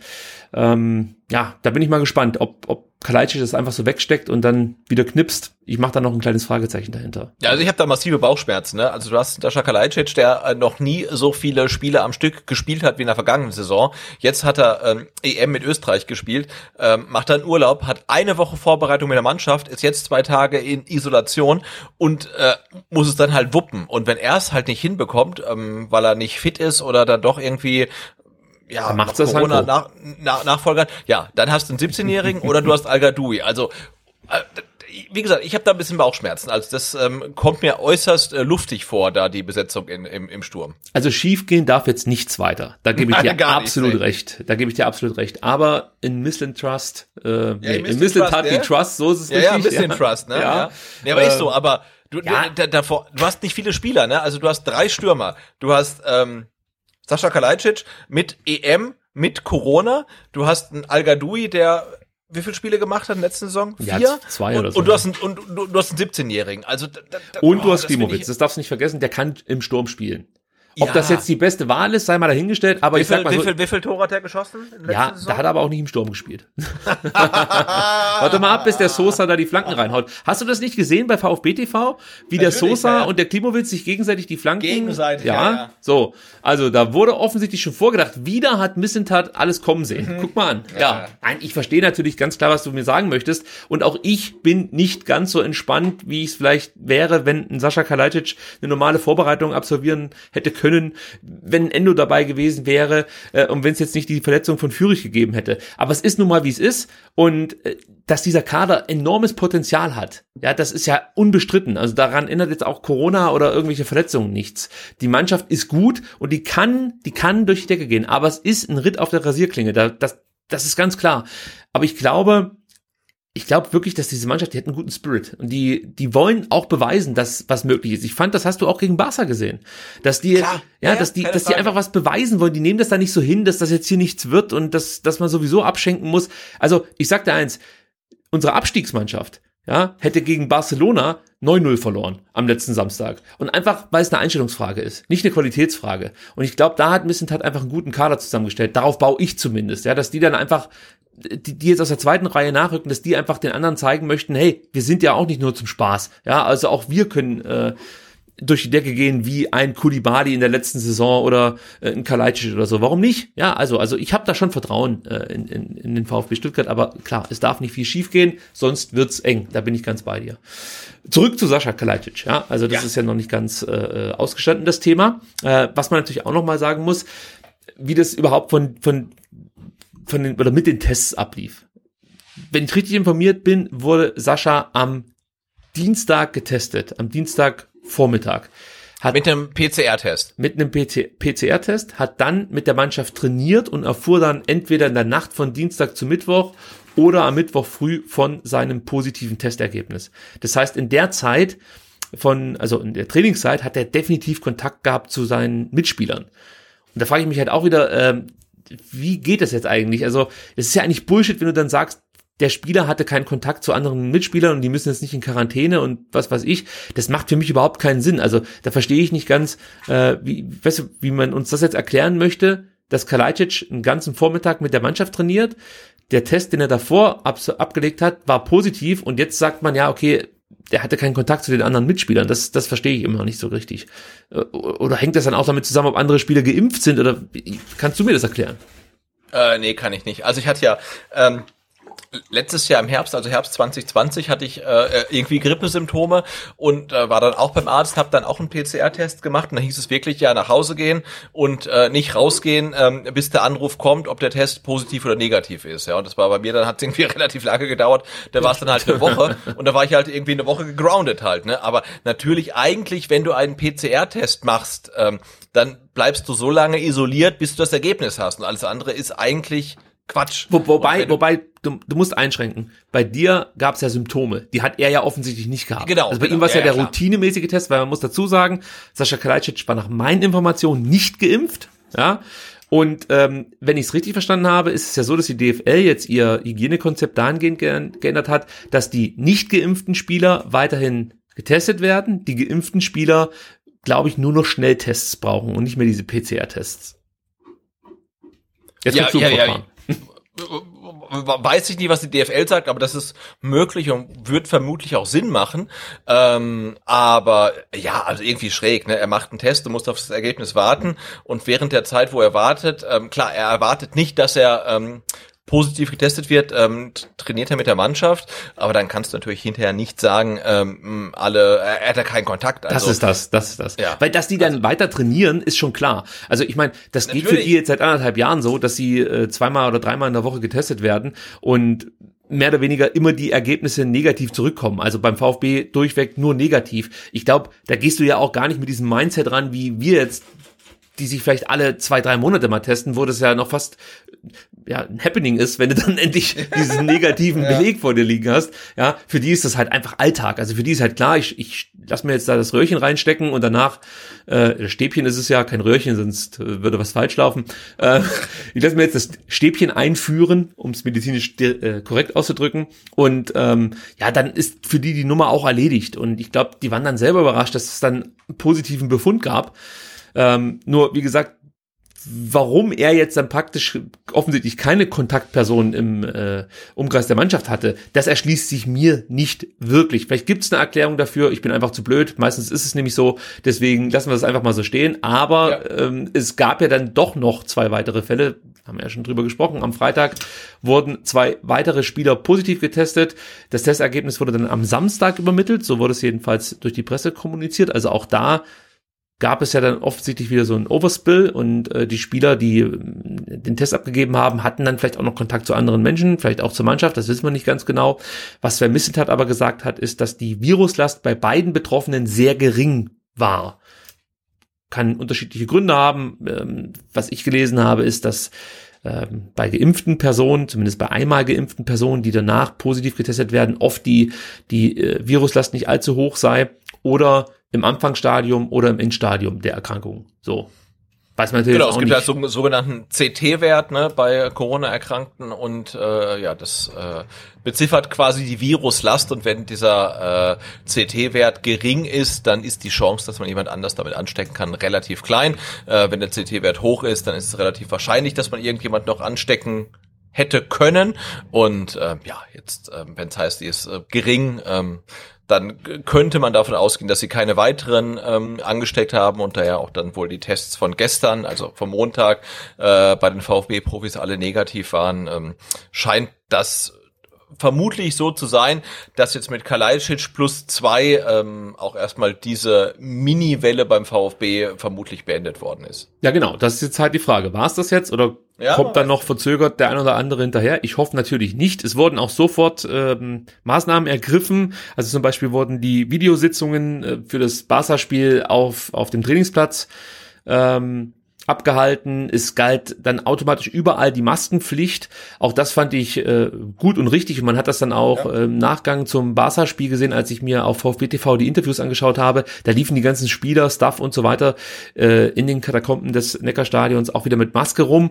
Ähm, also das ist schon mal der richtige Schritt. Ähm, Duschen ist wie schon, ich weiß gar nicht mehr, wann hat man das eingeführt? War das auch direkt zu Beginn? Also man darf nur noch zu Hause war das direkt zu Beginn des Hygienekonzepts? Ich glaube ja, oder? Damit hat man auch äh, begonnen, dass man nach den Trainingseinheiten nur zu Hause duschen durfte. Das ist jetzt auch wieder so beim VfB. Also zuletzt, als es eben eine niedrige Inzidenz gab, durfte man dann auch wieder ähm, direkt vor Ort duschen. Das ist jetzt nicht mehr der Fall. Tja, und ähm, da hofft man natürlich jetzt so ein Stück weit, dass man so die Kette brechen kann. Ich hoffe es auch, weil ja, so eine nachgelagerte zweite Welle, die wäre jetzt, glaube ich, nicht so gut. Das ist genau nee, das, was ich meinte. Sein, ja. ja, das darf halt nichts schiefgehen. Und eine Frage, Sebastian, die drängt sich natürlich jetzt auch noch auf. Äh, wie ist es jetzt mit den VfB-Spielern? Wer ist vollständig geimpft? Und vor allem, kann man die Spieler mehr oder weniger dazu zwingen? Natürlich kann man das nicht, aber du weißt, was ich meine. Also kann man die Spieler dahingehend äh, schulen, beziehungsweise sie so informieren, dass sie sich auf jeden Fall impfen lassen. So. Da haben wir ein paar äh, Aussagen von Sven Missetat, die ich ganz interessant fand. Also los ging's damit, dass er gesagt hat, wir werden die Argumente, die dafür und dagegen sprechen, jetzt noch einmal sammeln und durchsprechen. Anschließend können die Jungs frei entscheiden, das ist ihr gutes Recht. Das war so seine erste Aussage direkt nach dem Barca-Spiel. Und man muss sagen, also die Impfquote, das wissen wir jetzt inzwischen, unter den VfB-Spielern liegt bei 50 Prozent und ist damit besser oder höher als der Schnitt in der Altersgruppe von 20 bis 30 Jahren. Also das ist ja so, klar sind ein paar jünger, sind ein paar älter, aber das ist ja so, kann man sagen, die Altersgruppe 20 ja. bis 30 Jahren. Und wenn man das jetzt auf Deutschland sich anschaut, dann sind da beim VfB schon überdurchschnittlich viele Spieler geimpft. Deswegen muss man da, glaube ich, auch so ein bisschen mal entspannter sein, ähm, weil klar, auch ich habe mich darüber aufgeregt, dass viele Spieler nicht geimpft sind. Auf der anderen Seite, ich, ich glaube, die nehmen das vielleicht auch gar nicht so extrem wahr, wie wir das wahrnehmen. Also, was ich meine, unser Leben hat sich, glaube ich, deutlich stärker verändert als das Leben der Spieler, behaupte ich jetzt einfach mal. Weißt du, ich meine, die konnten die ganze Zeit weiter kicken, die konnten die ganze Zeit weiter ins Training gehen, die waren wahrscheinlich fast schon froh, dass sie keine Selfies und Autogramme mehr geben mussten, äh, aber die haben sich halt dran gewöhnt, dass sie das Stäbchen reingesteckt bekommen. Dazu gibt's, ich sag mal, Schreckensmeldungen von äh, Herzmuskelentzündungen ähm, und anderen Impfreaktionen, möchte ich es mal nennen, äh, und dass der ein oder andere sich einfach nicht sicher ist, ob er sich jetzt impfen lassen soll oder nicht, ist für mich erstmal nachvollziehbar. Ich glaube, hier ist tatsächlich der Verein gefragt. Und wenn ich das richtig verstehe, möchte man ja jetzt auch von Seiten des VfB Stuttgart die Spieler informieren und äh, vielleicht auch aufklären und einfach auch so ein paar Internetmythen aus der Welt räumen. Und ich könnte mir vorstellen, dass du dann schon Großteil der Mannschaft auch erreicht, die sich dann impfen lassen. Man muss dazu sagen, oder anders, mir wurde erzählt, dass es auch in der Mannschaft Impfgegner gibt, ja, aber auch das ist, glaube ich, nicht überraschend. Also die kennen wir ja alle, also auch in unserem privaten Umfeld. Und du kannst ja jetzt nicht so einen Spieler dann irgendwie rausschmeißen, weil er halt der Meinung ist, er lässt sich nicht impfen, weil er dann gechippt ist oder so. So sollte es diese Ansicht überhaupt geben. Aber das ist natürlich wahnsinnig blöd, ja, keine Frage, oder dumm könnte man fast schon sagen. Ähm, aber dass es sowas in einer Gruppe gibt mit 30, 35 Spielern, ist jetzt nicht so wahnsinnig überraschend. Wichtig ist, dass du die halt erreichst, die sich A, keine großen Gedanken darüber bislang gemacht haben und B, sich vielleicht unsicher sind. Die musst du halt jetzt erreichen. Und wenn dann noch zwei oder drei Spieler übrig bleiben, die sagen, ich lasse mich nicht impfen, dann glaube ich, ist das sogar vertretbar. Ja, also ich bin etwas entspannter, muss ich sagen, nachdem ich jetzt weiß, dass wenigstens 50 Prozent der Mannschaft geimpft sind, weil zu mir hieß es äh, im Verlauf der letzten Woche, das wären höchstens 30 Prozent. 50 klingt schon besser ähm, dass ich der Meinung bin, du kriegst das vielleicht auch auf 80, vielleicht sogar 90 Prozent, wenn du halt eben jetzt mit den Jungs vernünftig darüber sprichst und vielleicht auch den Spielern ein Impfangebot machst. Weil das wäre jetzt nochmal interessant zu wissen, ob der VfB grundsätzlich mit den Spielern schon darüber gesprochen hat oder jetzt erst als dieser äh, Fall mit Sascha und den anderen beiden Spielern auftrat, ähm, aktiv geworden ist. Wie siehst du, Sebastian? 50 Prozent Impfquote. Äh, ja, klingt erstmal erschreckend wenig, ne? Weil ich weiß nicht, wie es bei dir ist, aber wenn ich jetzt so in meinen Bekanntenkreis gucke, würde ich sagen, ähm, bei, bei, mir ist die Impfquote um mich rum bei 90 Prozent. Ähm, aber ich glaube auch, dass ein Profisportler ganz anders denkt als wir. Du hast angesprochen, einmal äh, für einen Profisportler hat sich seit Corona nicht so viel geändert. Da geht keiner in Kurzarbeit, sondern die kicken halt weiter ohne Zuschauer. Okay, aber alles gut. Die müssen halt regelmäßig testen, aber alles gut.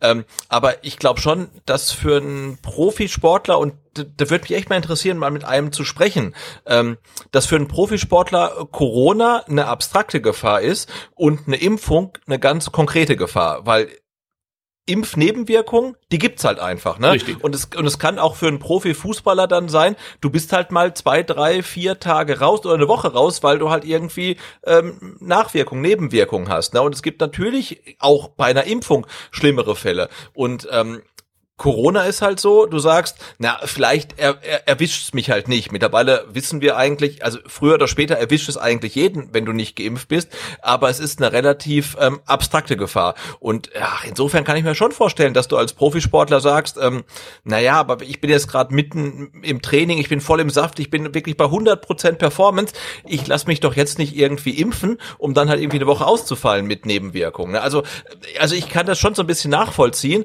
ähm, und da ist dann dann, so wie du es auch sagst, ähm, der VfB gefragt, da aufzuklären ähm, und zu kommunizieren, wir wollen das so und so und bitte macht das. Wobei Sven Missentat ja auch betont, dass er die Spieler wirklich ja, ich sag's anders.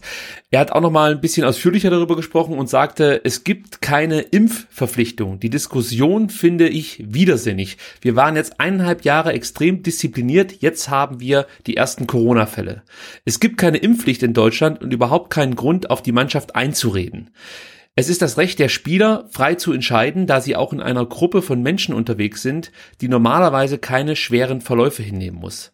Jetzt können wir über eine gesellschaftliche Verpflichtung reden. Und trotzdem werde ich meine Jungs immer so schützen, dass sie selber entscheiden können.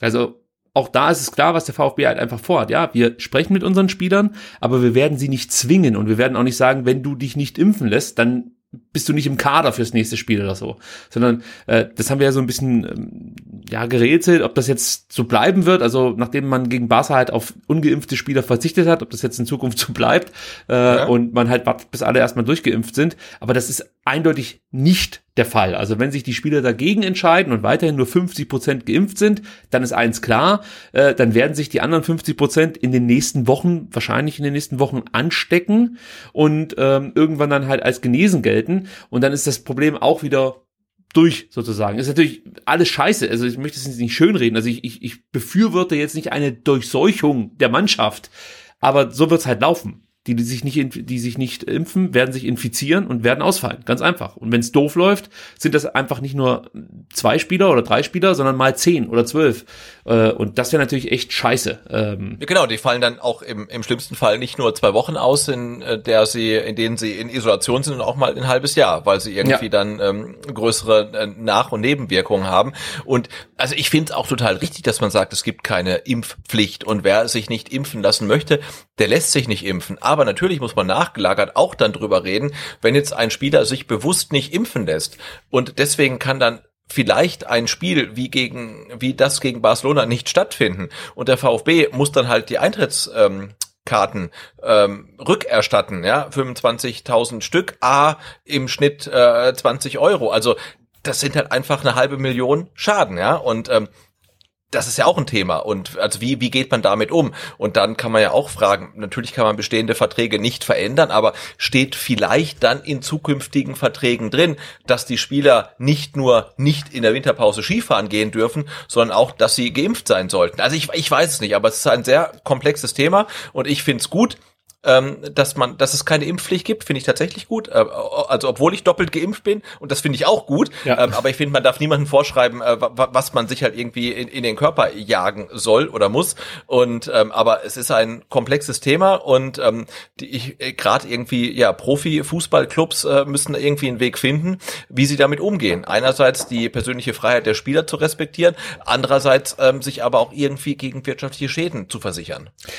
Und weil es eben so komplex ist, habe ich auch meine erste Aufgeregtheit, sage ich jetzt mal, relativ schnell abgelegt, weil ich mir gedacht habe, okay, also das ist eigentlich eine Diskussion, die wir gerade überall in der Gesellschaft mitverfolgen können. Und gerade bei jungen Menschen vielleicht noch ausgeprägter ist als bei der Altersgruppe über 30, ähm, weil wie du sagst, die Befürchtung, wirklich schwer zu erkranken, nicht allzu groß ist. Und auch dieses Argument, ja, die Großeltern, ja, das wird halt weggewischt mit der äh, äh Aussage, die sind ja geimpft. Also ich, ich glaube, das ist einfach ein Wahrnehmungsproblem, äh, das, das wir vielleicht haben, weil wir uns intensiver damit auseinandersetzen müssen, äh, weil es auch bei uns im Familienkreis, Freundeskreis Fälle gibt, die, die nicht so glimpflich ausgegangen sind, mit Sicherheit auch bei den Spielern, aber ich, ich glaube, wie du es, und auch ich habe das ja vorhin schon gesagt, äh, wie wir das vorhin schon thematisiert haben, du hast einen anderen Blick drauf, weil glaub, kaum eine Berufsgruppe ja, ist so gut getestet worden in den letzten anderthalb Jahren wie die Spieler. Und da entsteht vielleicht dann auch eine falsche Sicherheit. Und man denkt, ja, dann wird schon nichts passieren. Gerade wenn es dann über anderthalb Jahre eigentlich nie Fälle gibt in der Mannschaft.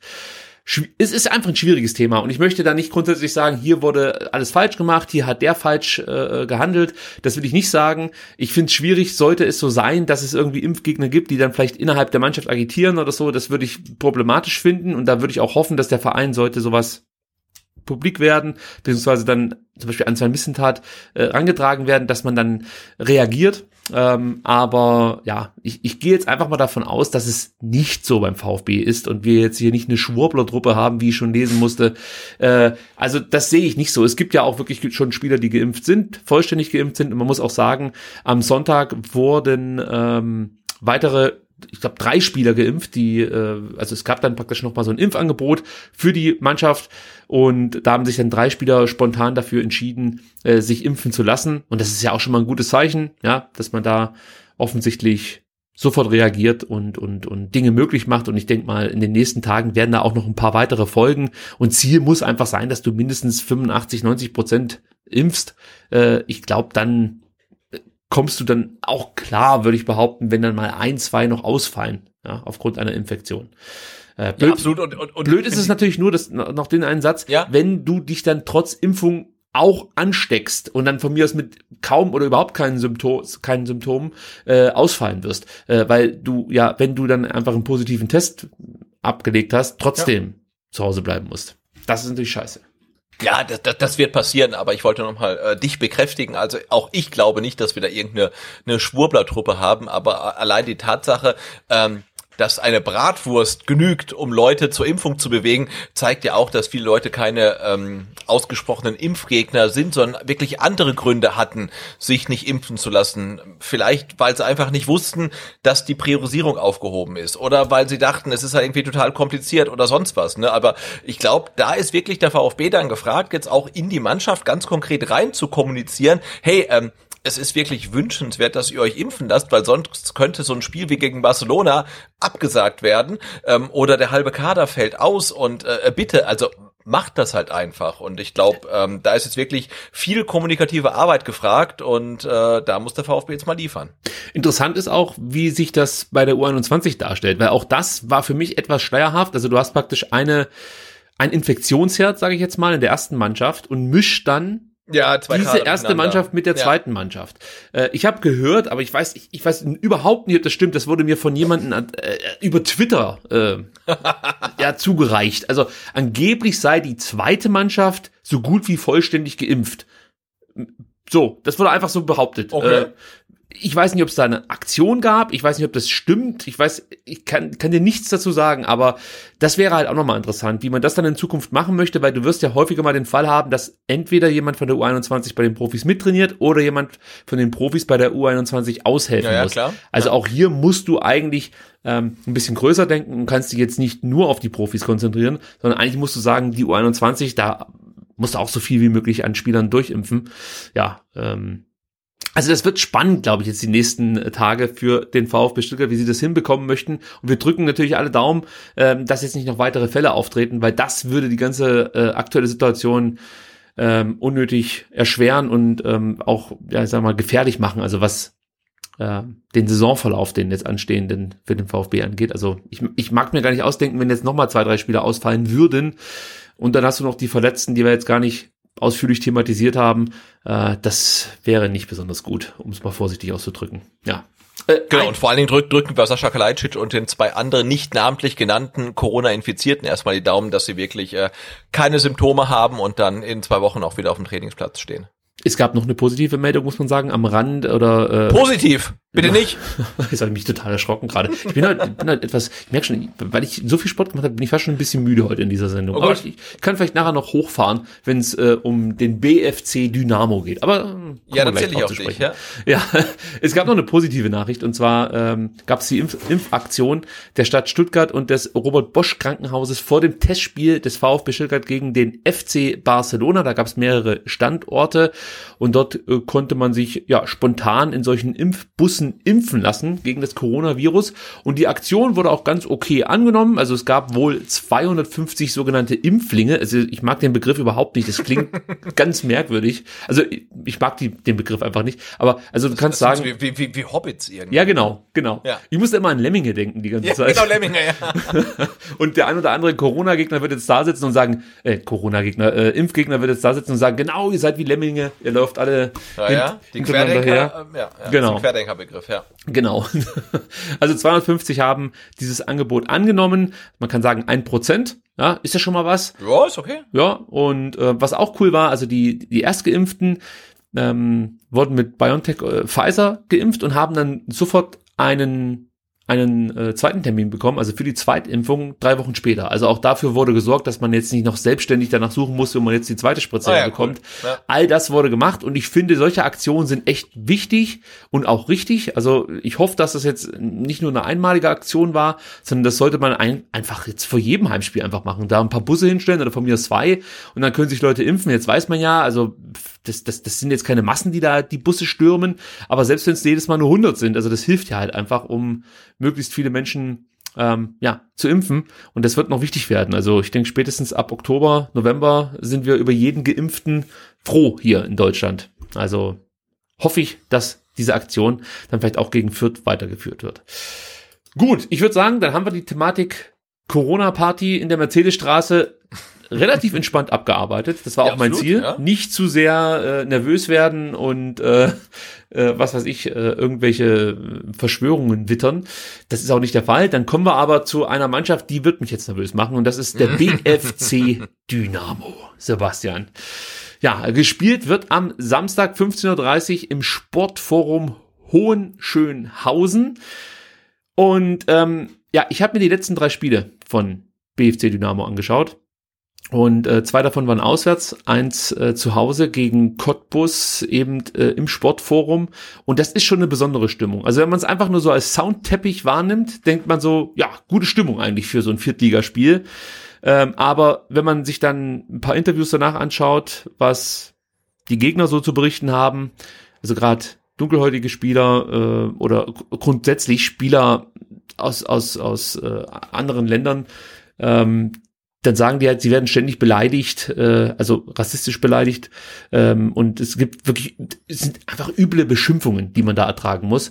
Und da denke ich mir so, es ist einfach ein Witz, dass so eine Mannschaft, ja, dass so ein Verein Heimrecht bekommt, die sollten noch nicht mal Spielrecht haben. Kann ich dir sagen, habe ich kein Verständnis für. Also was sich da zugetragen hat in den letzten Jahren rund um diesen Verein BFC Dynamo, ist für, für mich nicht mehr hinnehmbar. Also wir reden hier nicht von einem Ausrutscher oder so, ja, sondern das sind einfach Dinge, die diesen Verein seit Jahren umgeben. Und entweder möchte man nicht dagegen vorgehen oder man kann nicht dagegen vorgehen. Beides würde für mich aber bedeuten, dass dieser Verein also grundsätzlich im Vereinsfußball nichts mehr zu suchen hätte. Ja, äh, ich, ich verstehe es nicht, wie es sein kann, dass so eine Mannschaft dann plötzlich im DFB-Pokal auftaucht oder so ein Verein. Ich habe dafür kein Verständnis mehr. Und ich weiß, der ein oder andere Dynamo-Fan wird sich das jetzt hier anhören auf YouTube und wird darunter kommentieren, was wir für ahnungslose Vollidioten sind und so.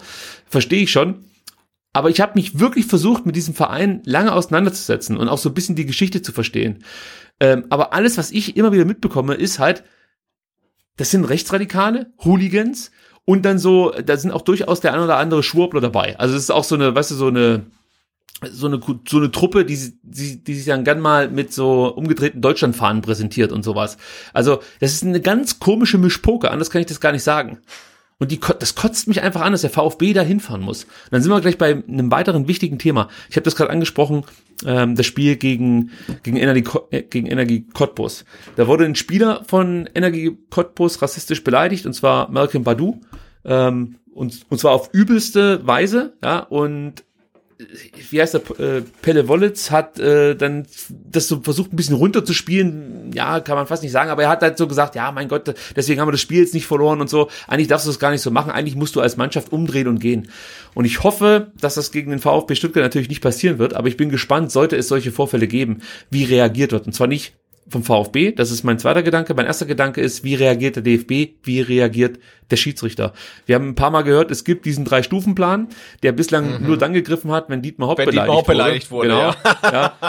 Äh, aber wenn irgendwelche Spieler rassistisch beleidigt werden, dann sieht man da großzügig hinweg. Ganz im Gegenteil, man äh, schickt dann am besten noch den beleidigten Spieler vom Platz, der es irgendwann nicht mehr aushält und ausflippt.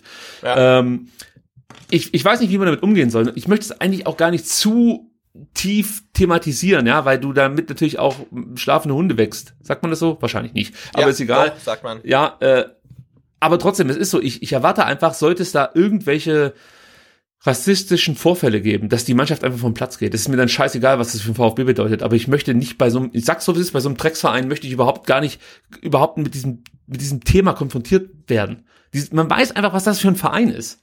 Und dass der DFB das überhaupt zulässt, dass sowas passieren kann, ist eine Frechheit für mich. Ich verstehe es einfach nicht. Ich, das macht mich so wütend. Also die ganzen, die ganzen Videos, die ich mir jetzt angeschaut habe, auch von den Menschen, die um diesen Verein herum arbeiten.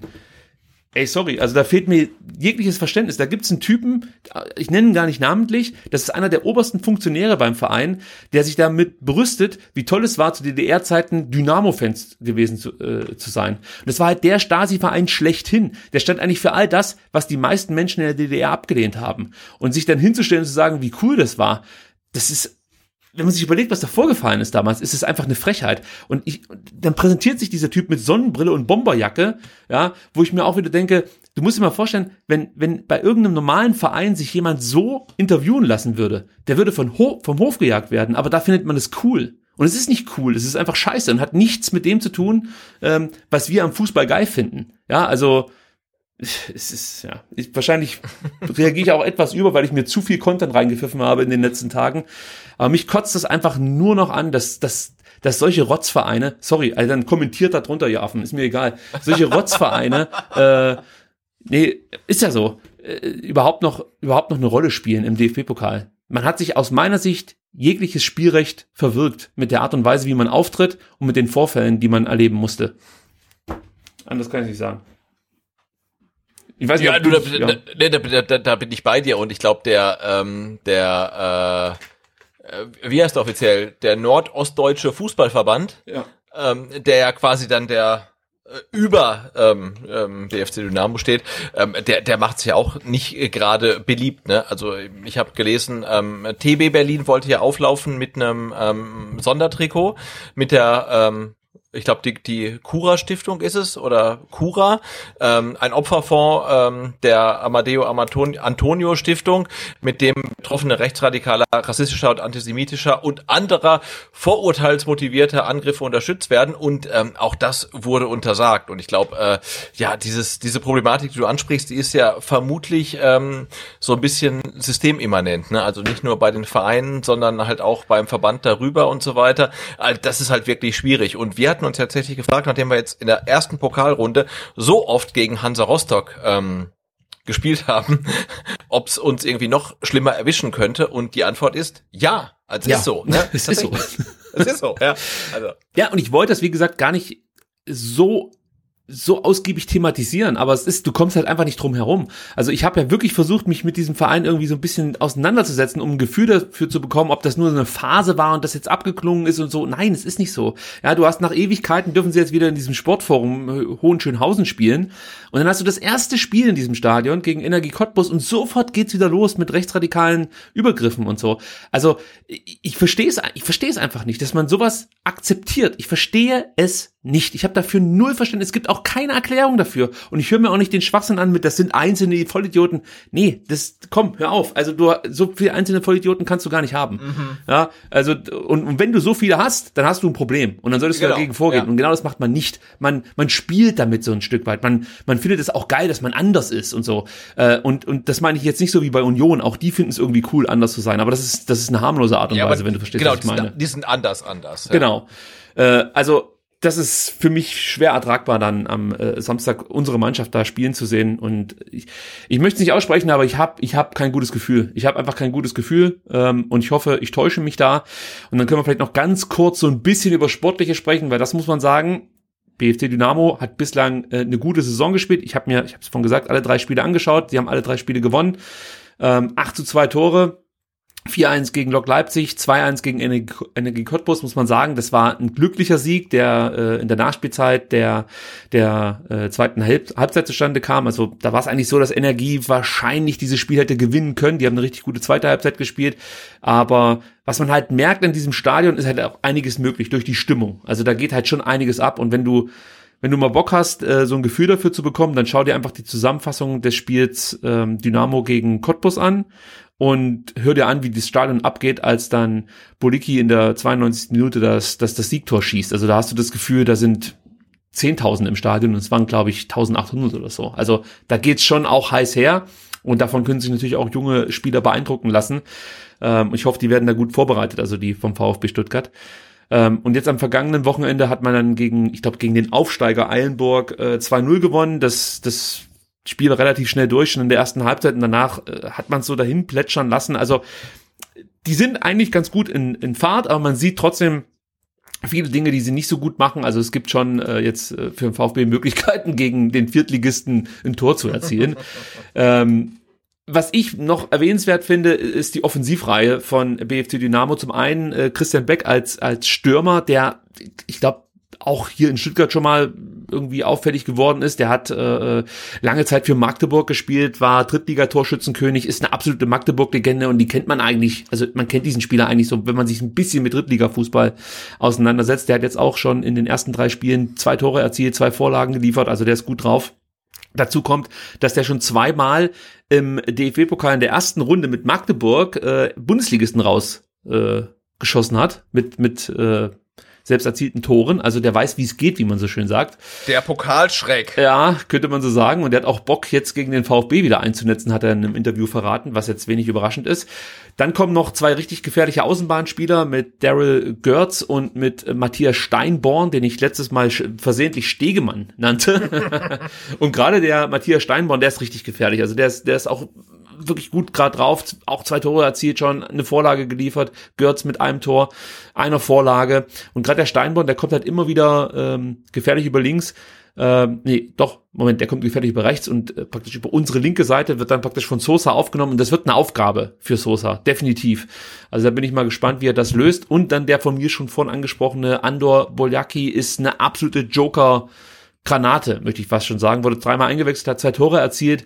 Äh, also die können da auch von der Bank nochmal nachlegen, was ja dann auch nochmal entscheidend sein könnte, wenn man jetzt nicht früh eindeutig führt. Also gerade was die Offensive angeht, muss man aufpassen. Defensiv sind die natürlich verwundbar und wir haben auch die Qualität, da relativ schnell für klare Verhältnisse zu sorgen. Aber sollte das nicht der Fall sein, wird das, glaube ich, ein richtig ekliges Spiel. Ähm, von der Spielweise her kann ich vielleicht auch noch ein bisschen was erzählen. Da wird es so sein, dass sie, dass sie von hinten die Bälle lang übers Mittelfeld schlagen und dann halt nur auf diese zweiten Bälle gehen werden. Und dann haben sie eine relativ solide Technik die Spieler, die dann vorne spielen, so dass sie dann auch diese Bälle festmachen können. Sie können auch dann äh, können auch dann äh, Tempo entwickeln, also sie haben schnelle Spieler vorne drin und äh, was ich dann auch oft jetzt in diesen drei Spielen gesehen habe, ist, dass man wirklich bis zur Grundlinie runtergeht und dann sehr scharf in den 5-Meter-Raum reinpasst und so hat der VfB ja jetzt in der Vorbereitung häufig Gegentore kassiert, ich glaube zwei oder drei sogar. Ähm, und da muss man auf jeden Fall aufpassen, dass man das äh, solide verteidigt und gar nicht erst diese Situation entstehen lässt. Also das wird schon eine harte Aufgabe, glaube ich, für jetzt dann vielleicht auch ein paar Spieler, die die ja die letzten Tage nicht trainieren konnten aus unterschiedlichen Gründen. Ähm, aber klar, es ist ein Viertligist und alles andere als ein deutlicher Sieg wäre eine Enttäuschung. Aber ich sage jetzt schon, wenn wir das 1-0 gewinnen, bin ich zufrieden. Also ich möchte einfach weiterkommen und dann ist das Thema auch erledigt und, und, Ja, und gut ist. Ja, ja. Ich weiß nicht, ob du noch irgendwas zum BFC Dynamo beizutragen hast, Sebastian. Nee, tatsächlich nicht. Ich hatte ja irgendwann schon mal meine Anekdote angebracht ähm, zum Europapokalspiel gegen Werder Bremen, aber ähm, da ähm, ist mein Wissen über das Team auch schon erschöpft dann tatsächlich. Und ich möchte jetzt doch noch was sagen für den einen oder anderen, der vielleicht einen Kommentar schon verfasst hat und jetzt äh, denkt, jetzt jetzt sagt er das. Ich möchte es noch mal sagen. Also ich habe absolut nichts gegen Ossis oder so. Damit hat es überhaupt nichts zu tun. Es geht mir hier um eine Weltanschauung, die offensichtlich in diesem Verein vorherrscht, die ich absolut ablehne und verachtenswert finde. Und mit dieser Weltanschauung, die hier gelebt wird, ja, von manchen Menschen, ja, die akzeptiert man, wenn man als, ich sag mal, normaler Mensch dahin geht und sagt, ja gut, das sind halt 300 Vollidioten. Ja, aber du akzeptierst es. Wenn du dich daneben stellst, ja, und vielleicht dann nicht mitschreist, wenn es rassistisch wird, aber den Rest des Nachmittags bist du halt voll mit dabei. Ja, also solange praktisch die, ich nenne sie jetzt mal normalen Zuschauer, nicht dagegen vorgehen, aus Angst oder aus welchen Gründen auch sonst, ähm, ja, solange bist du halt mit dabei. Und dann kannst du auch nicht danach sagen, ja, das sind, das sind aber nicht alle oder sonst irgendwas. Die Problematik ist bekannt und nicht erst seit dem Spiel gegen Energie Cottbus, sondern seit Jahren. Und es passiert rein gar nichts. Und das ist das, was mich so wütend macht. Ja, also es ist kein Ossi-Hass oder so, sondern es ist ein Hass gegen Rechtsradikale. Den habe ich unabhängig von irgendwelchen äh, regionalen Verwurzelungen. Gut, äh, ist alles scheiße. ja, aber da, aber, aber da, da gehe ich mit, also gar keine Frage. Lass uns noch ganz kurz über die Startaufstellung des VfB sprechen. Jetzt muss ich hier die Kurve bekommen. Ja. Ich, ich versuch's mal so. Also ihr wisst es ja, wir haben ja immer unseren Stadtelf-Tipp abgegeben, früher gegeneinander. Ähm, seit dem Comeback von STR haben wir uns dazu entschieden, das zusammenzutun, weil die Diskussion natürlich trotzdem geführt werden muss und ähm, wir uns so gut verstehen, dass wir uns hier nicht künstlich äh, betteln wollen, wie man so schön sagt. So. Gut, Sebastian. Dann äh, legen wir mal los. Im Tor. Also normal mussten wir darüber nicht diskutieren. Jetzt auch nicht Fragezeichen, weil ich würde direkt sagen, safe Florian Müller. Er ist seit heute wieder im Training Ja. und letzte Saison unter Materazzo war Bretlo unser Copa-Keeper. Aber du musst ihn spielen lassen, weil es ist die einzige Möglichkeit, dass der sich jetzt nochmal mit der Mannschaft einspielen kann. Also wenn du den jetzt nicht spielen lässt, finde ich's, also nee, das, das, das Risiko kannst du nicht eingehen. Du musst den spielen lassen. Oder du sagst von vornherein, ich setze jetzt auf Bretlo und dann musst du aber auch gegen Fürth spielen. Ja, oder, oder du sagst als Materazzo, äh, Fabian Bretlo spielt im Pokal.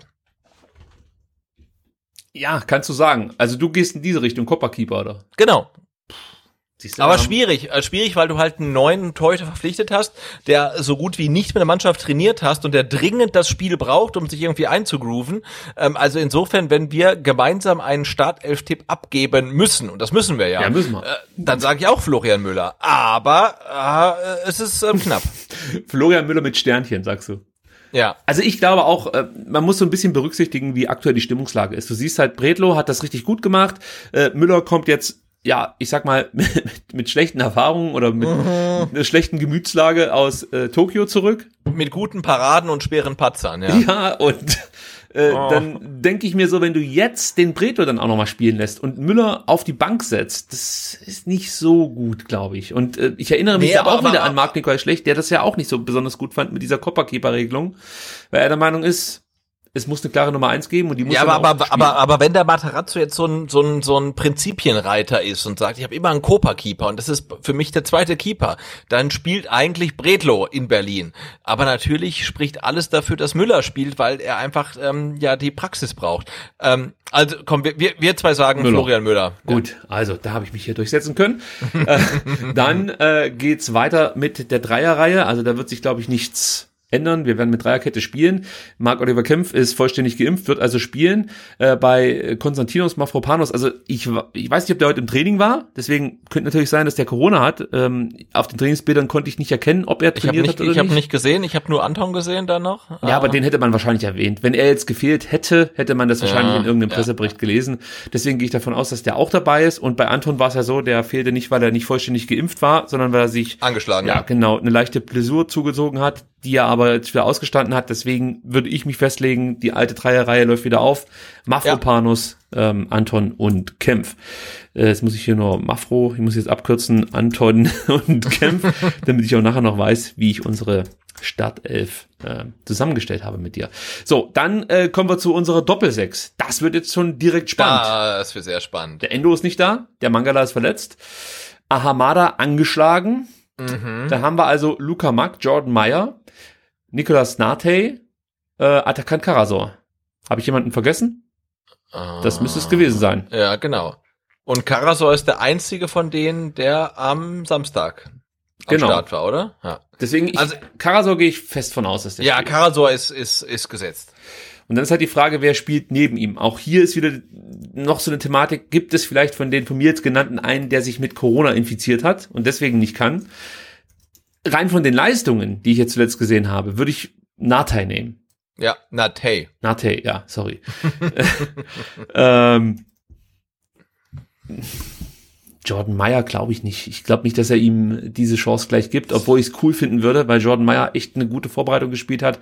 Aber ich, ich, ich gehe jetzt mal davon aus, dass du ja auch den Spieler, oder anders, ich vermute, dass derjenige, der jetzt am, ähm, am Samstag in der Startelf steht, auf der 6, dann auch gegen Fürth in der Startelf steht, auf der 6.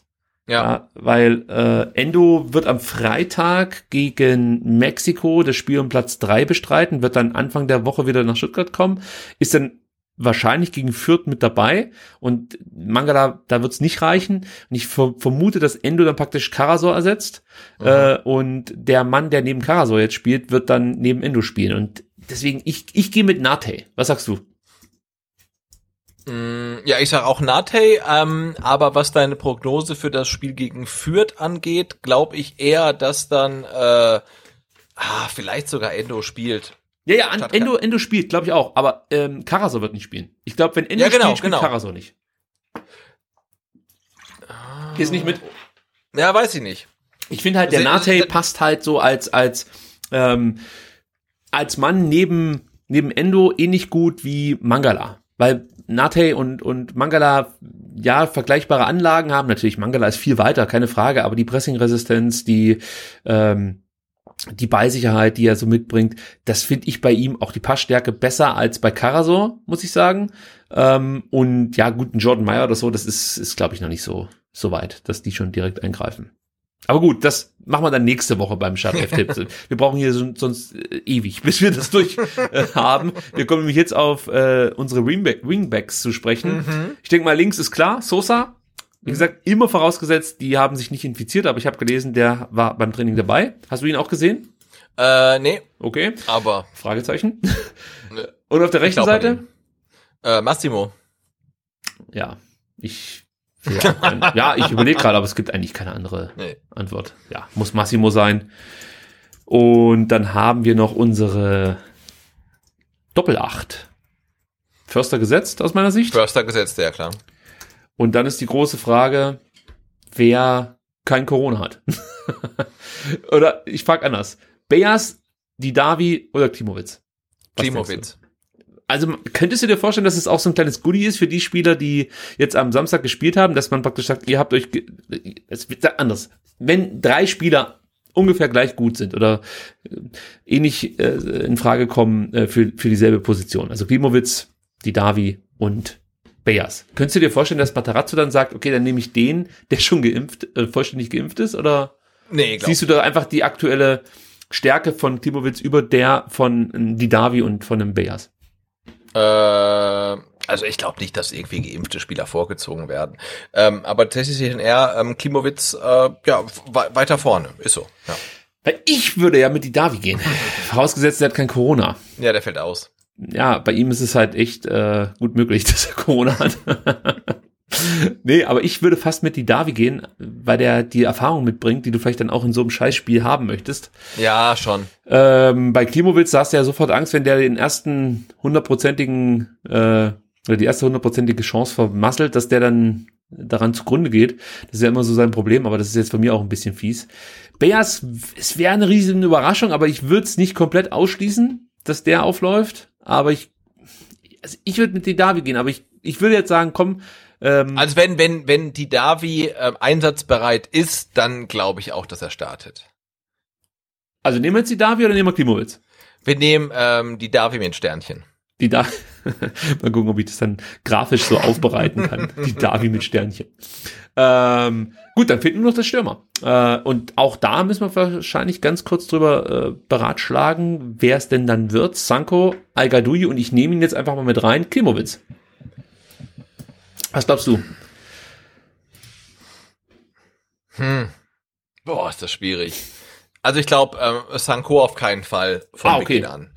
Okay. Also, nee, also ich glaube, er kann Minuten sammeln, aber ich glaube nicht, dass er, dass er startet. Also. Ich, ich würde auch mit Hamadi al gehen, aus ja. dem Grund, ähm, weil er eine gewisse Erfahrung schon mitbringt. Und ich, ich glaube halt auch, dass al besser zu dem Spiel passen könnte, das den VfB da erwartet. Also, weißt mhm. du, dass, dass du dann, also du wirst halt nicht kontern oder so, du wirst halt viele Bälle dann äh, oder auf Ballbesitz haben und äh, da ist die Schnelligkeit jetzt nicht so wichtig, behaupte ich jetzt mal. Ist natürlich auch wichtig, um sich so ein paar Freiräume zu verschaffen, keine Frage. Aber so eine, so eine gute Ballbehandlung ist, ist, ist glaube ich, äh, von Vorteil. Das hat al ein gewisses Durchsetzungsvermögen und auch so ein Riecher, den bringt er definitiv mit. Also weißt du, einfach so ein, äh, dass, dass, dass du so gewisse Situationen gut einschätzen kannst. Und ich meine mich zu erinnern, dass al auch in den Spielen gegen Rostock immer ganz gut aussah. Äh, ja. Also von daher passt der für mich besser vorne äh, rein. Wir werden dann am Samstag ab 15.15 Uhr live auf YouTube äh, das Spiel begleiten. Ihr könnt dabei sein. Also am besten den Kanal abonnieren und irgendwelche Glocken drücken. Könnt ihr aber auch lassen. Könnt ihr machen, wie ihr wollt.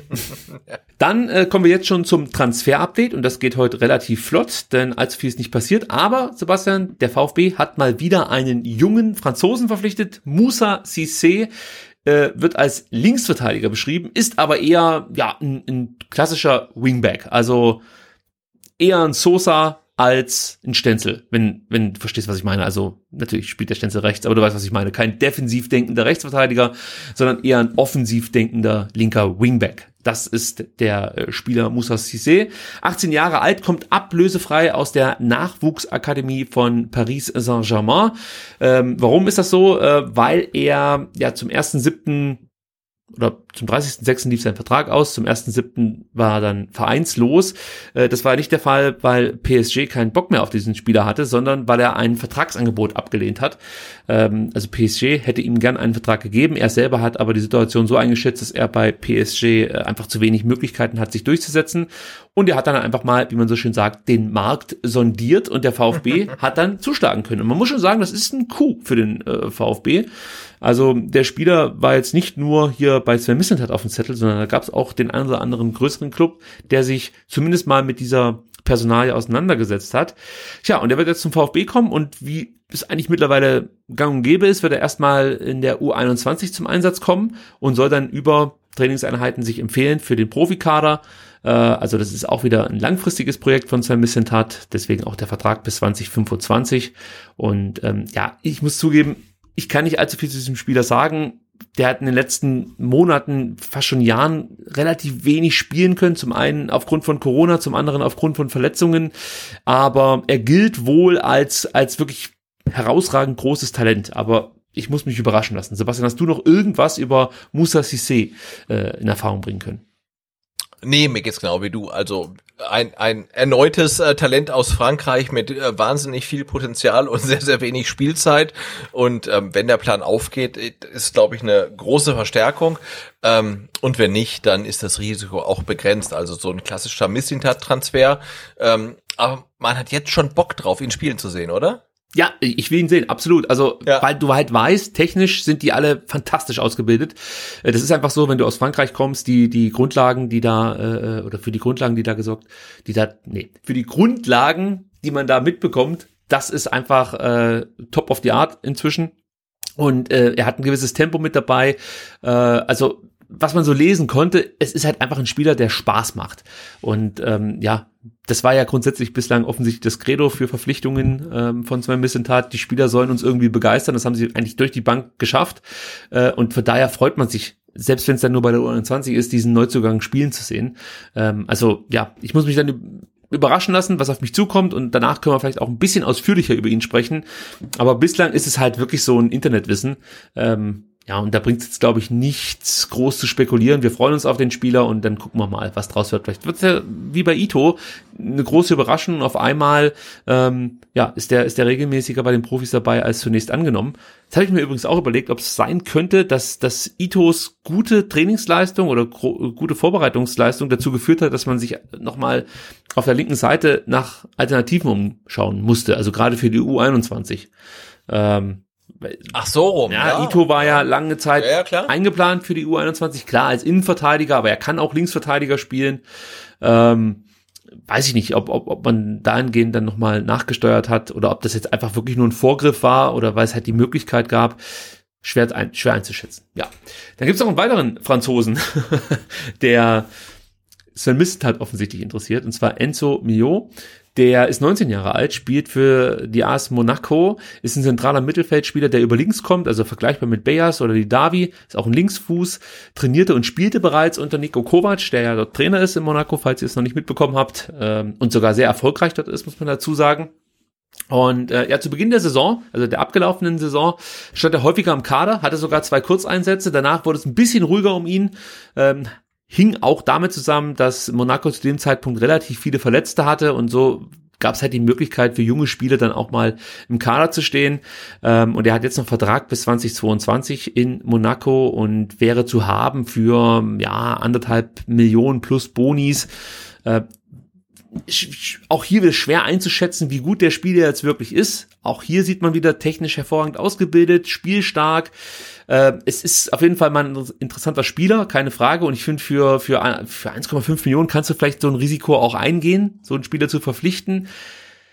Die Frage ist halt immer, du hast auf dieser Position wirklich schon relativ viele Talente äh, und auch ja einfach arrivierte Spieler. Also wenn man sich überlegt, dass auch noch ein Philipp Clement da ist, äh, der spielen kann, die Davi sowieso, ähm, dann überlegt man sich natürlich schon, ob man jetzt unbedingt diese Verletz äh, Verletzung, sage ich schon, weil bei dir was runtergefallen ist, Sebastian, habe ich sofort ja, an Verletzung gedacht. Ja, ja, ähm, ob man jetzt diese Verpflichtung tätigen sollte oder ob das auch wieder ein Spieler wäre, der erstmal der U21 helfen soll.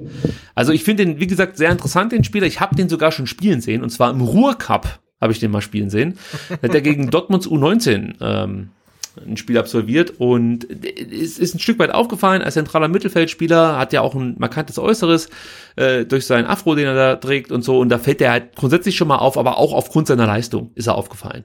Ja, ähm, warum nicht, sage ich jetzt mal so. Aber wie gesagt, es bei, wir haben es letztes Jahr ein paar Mal thematisiert, ist bei Missentat natürlich immer so ein Ding, äh, welches Signal sendest du damit an deine äh, eigene Jugend? Also gerade so ein Lee Egloff, jetzt kommt der nächste für mhm. die Position, die er auch spielen könnte. Ja.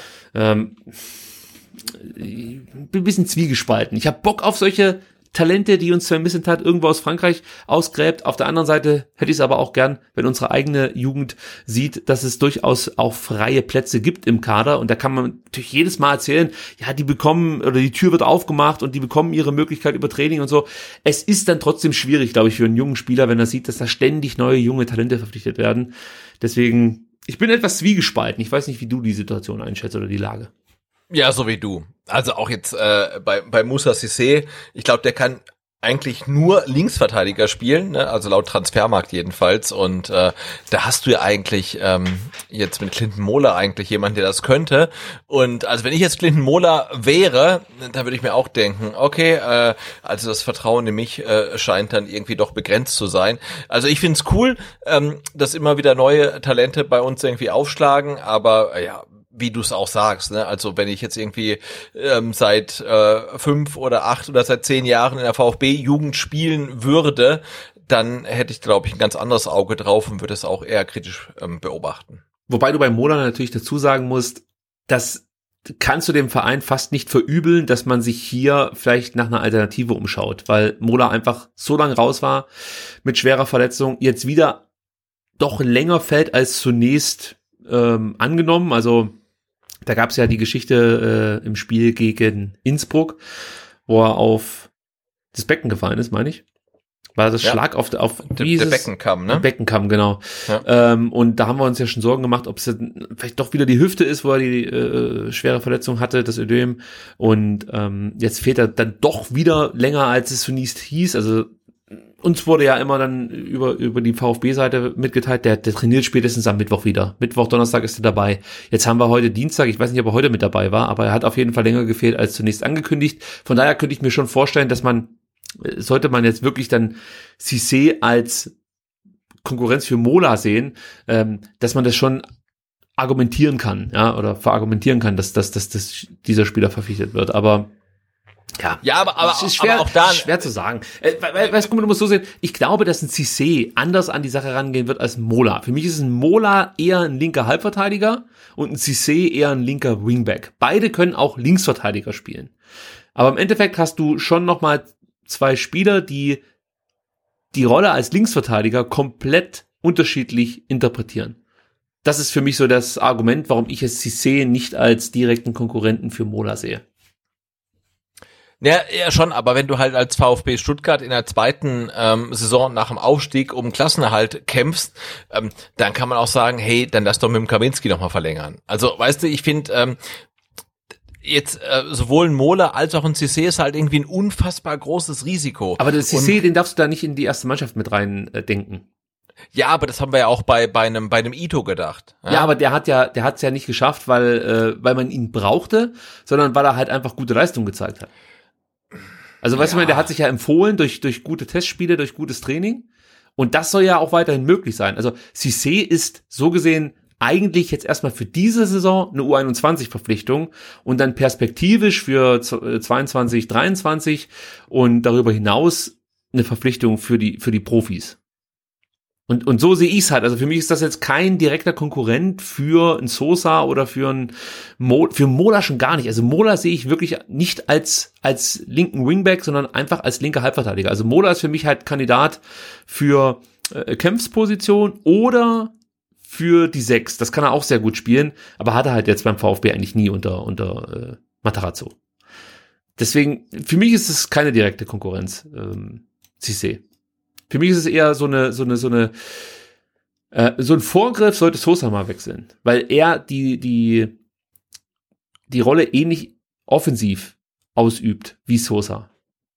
Ja, absolut. CC ist äh, für mich auch der perfekte Sosa-Nachfolger, aber ich habe so ein bisschen das Gefühl, dass man halt Spieler verpflichtet und sagt dann, naja, die sind eigentlich für die U21 und dann ähm, performen sie dann relativ gut und dann zack, sind sie halt irgendwie für die Starthilfenkandidat, weil man merkt ja auch jetzt bei den Fans, ne, also die sagen, ja, der Ito und der Bayers und ähm, äh, der weiß ich nicht, ja. der ne, Sanko also, halt, ja, ja. Sanko, ne? Also ich meine, die die Leute sind unfassbar jung und die sind glaube ich Polster, kannst du auch noch dazu zählen. Der hat jetzt ja, einmal ein gutes Spiel gemacht ja. und zack musste er mehr ein, oder weniger spielen. Genau. Also ein gutes Spiel und denkst irgendwie, ja, die machen jetzt irgendwie zehn Saisontore. Nee, also das wird nicht passieren. Also die sind vermutlich die meisten von denen noch nicht so weit. Und ich glaube, das muss man irgendwie so ein bisschen im, im Hinterkopf behalten. Ne? Ja, man und, muss es äh, halt so sehen wie ein Kulibali. Die werden halt verpflichtet genau, und ja. dann sollen die sich erstmal über die zweite Mannschaft empfehlen und im besten Fall klappt das. Und wenn es halt mal nicht so läuft wie bei Kulibali, ja. dann klappt es halt eben nicht.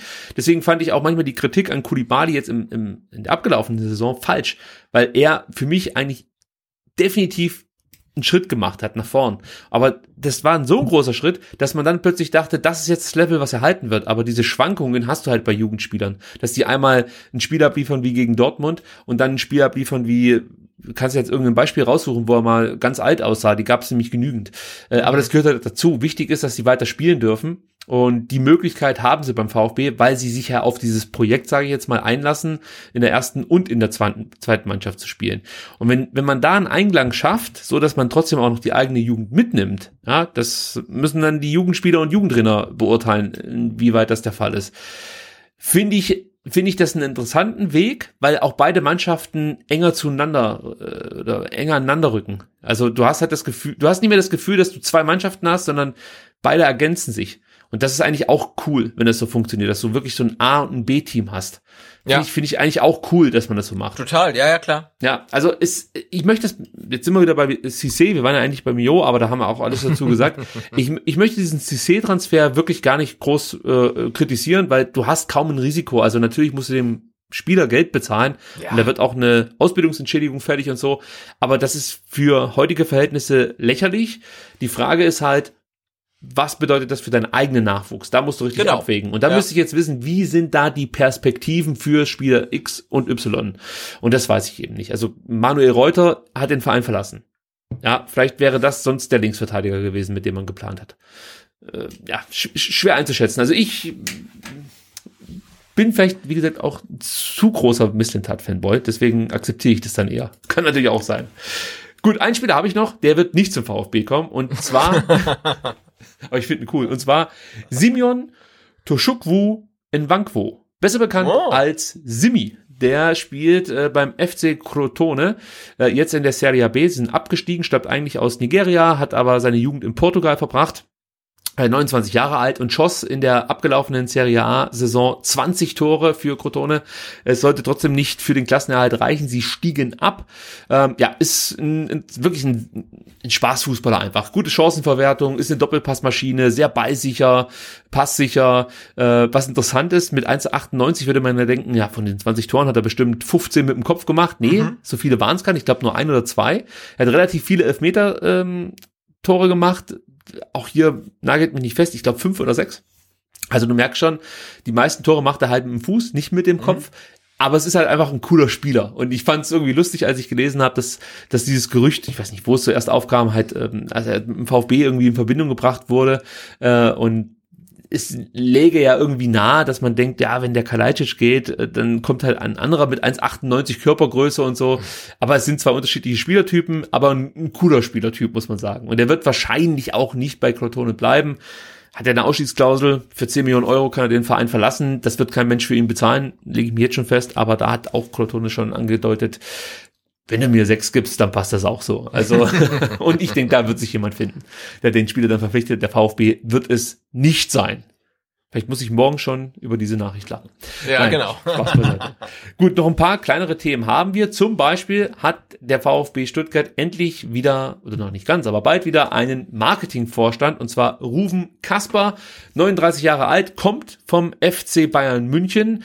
Ja, für die Bayern äh, baute Kasper 2016 das China-Büro in Shanghai auf, verantwortete seither als President Asia sämtliche Asien-Aktivitäten des FC Bayern München. Und zuvor war er zehn Jahre lang für den Sportrechte-Vermarkter Sport 5 in verschiedenen Funktionen tätig, unter anderem äh, als äh, Ver Vermarktungsverantwortlicher für den FC Augsburg und den Hamburger SV. Ja, und äh, der äh, Herr Kasper wird wirklich oder wurde, muss man wahrscheinlich jetzt sagen, beim FC Bayern sehr geschätzt. Also ich habe mir sagen lassen, dass es da durchaus den einen oder anderen in München gibt, der äh, richtig in die Fa Faust beißt aktuell und sich sehr ärgert, dass der Herr Kasper jetzt im VfB geht. Äh, vielleicht auch nochmal ein Beleg für ja, die Wertschätzung, die er in München bekommen hat, 2019, also Ende 2019 hat man mit ihm den Vertrag um vier Jahre verlängert. Also der hatte eigentlich noch Vertrag bis Sommer 2023. Den muss er jetzt nicht ganz erfüllen. er beginnt äh, Ende des Jahres hier beim VfB Stuttgart. Ähm, darauf hat man sich jetzt einigen können. Und er sagt halt klipp und klar, der VfB ist mein Heimatclub und deswegen wollte er ja auch unbedingt hierher und ähm, ja, diese Chance wahrnehmen. Und alles, was ich in Erfahrung bringen konnte, ist wirklich absolut positiv, absoluter Mehrgewinn für den VfB Stuttgart. Ähm, und ja, einfach ein guter Mann für diesen Posten. Ich weiß nicht, ob du noch irgendwas über den Herrn Kasper in Erfahrung bringen konntest. Äh, nee, nicht wirklich, aber ich hatte ja auch die Meldung vom VfB dann ähm, geretweetet über den Vertikalpass und da kamen dann wirklich äh, drei, vier Antworten. Ja, mit dem bin ich in die Schule gegangen, der ist glühender VfB-Fan und ja, mit dem habe ich Abi gemacht, der hat mir damals schon gesagt, der wird irgendwann für den VfB arbeiten. Also, äh, also nee, aber wirklich, also, äh, also ich glaube, diesen Stallgeruch, den viel zitierten, den bringt er tatsächlich mit. Ich weiß nicht, ob ich den unbedingt brauche, aber ich finde es natürlich cool. Also wenn er seinen Job gut macht und dazu dann auch noch VfB-Fan Ja. Ist, ja, perfekt, ja. Aber bei Sven Missentat habe ich jetzt auch nicht das Gefühl, dass ihm der VfB egal wäre. Und da wissen wir ja definitiv, dass er kein glühender VfB-Fan war, Genau, ja. aber jetzt ist. Also von daher, ähm, Ja. es kann ja auch werden. Aber ja, ich freue mich jetzt erstmal, dass wir wieder einen Marketingvorstand haben. Das kann nicht schaden in den aktuellen äh, Zeiten. Äh, der wird vielleicht die eine oder andere gute Idee haben. Und dann muss er natürlich performen ab Ende des Jahres.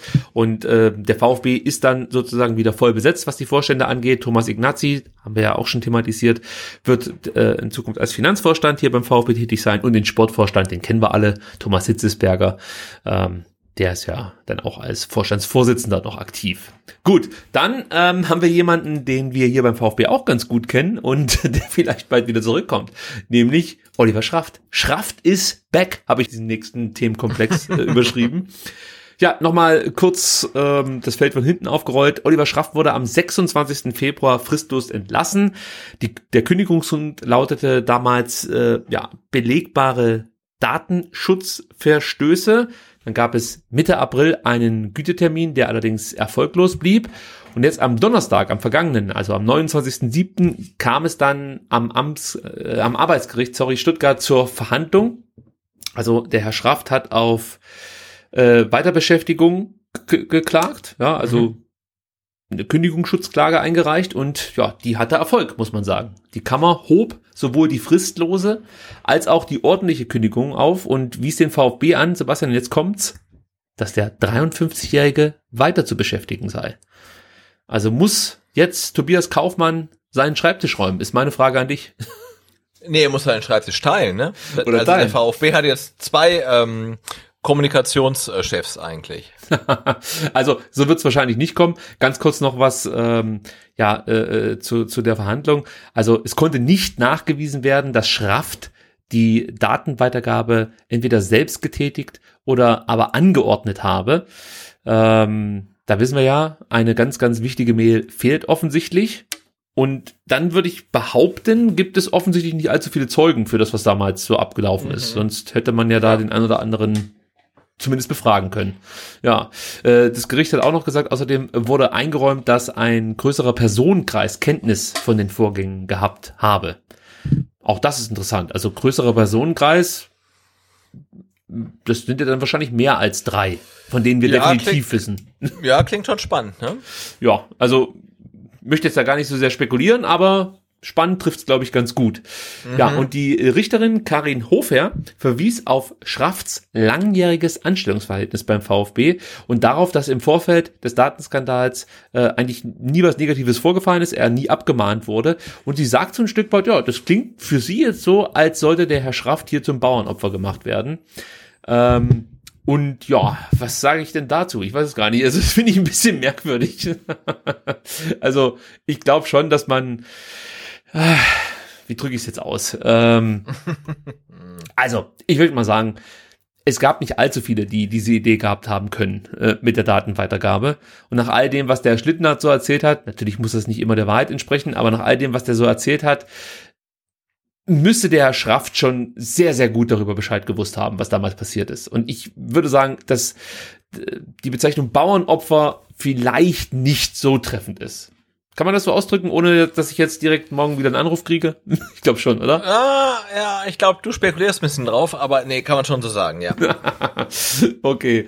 Ja, also der VfB will jetzt noch äh, die schriftliche Begründung abwarten und dann das weitere Vorgehen und äh, ja, das mögliche Einlegen von Rechtsmitteln prüfen. Das Urteil ist noch nicht rechtskräftig und wir haben es ja vorhin schon gesagt, also ich kann mir jetzt nicht vorstellen, dass der Herr Schraft sich wirklich dann wieder beim VfB einklagen möchte. Ich glaube, es geht hier eher um eine höhere Abfindungszahlung. Also, Sebastian, unterstelle ich da zu viel. Ich muss, ich muss immer wieder bei dir absichern.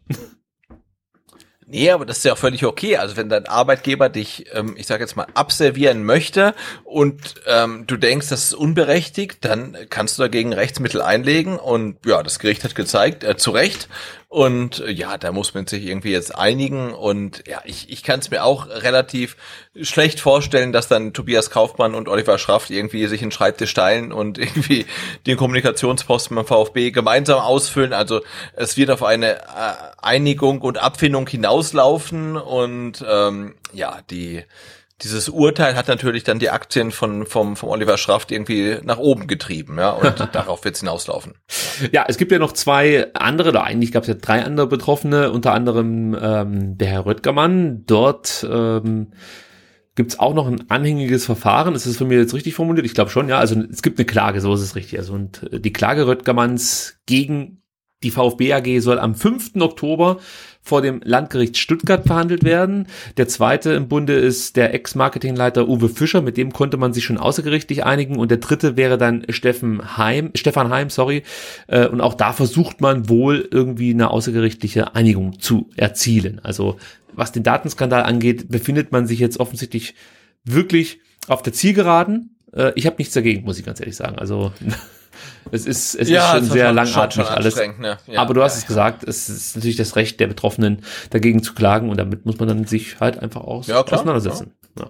Gut, dann komme ich zum letzten Thema heute und zwar Olympia. Das geht ganz, ganz schnell, denn ich kann sagen, äh, für Florian Müller heißt es Feierabend. Also das mhm. wisst ihr mhm. natürlich, der ist am vergangenen Mittwoch schon ausgeschieden nach einem 1 zu 1 gegen die Elfenbeinküste.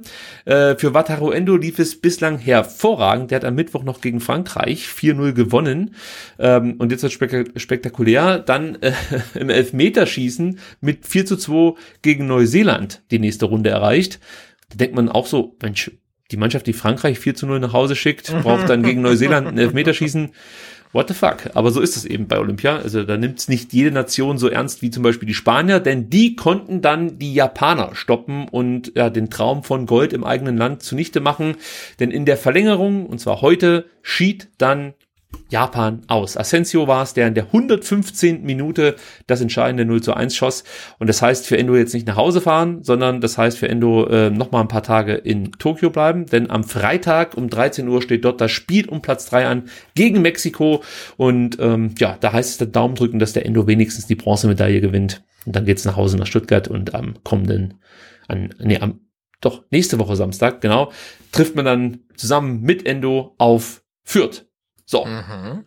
Dann würde ich sagen, Sebastian, haben wir es soweit geschafft.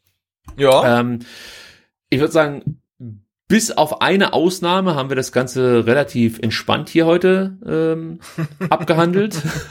ja, ja, aber bei Dynamo schwillt mir der Kamm.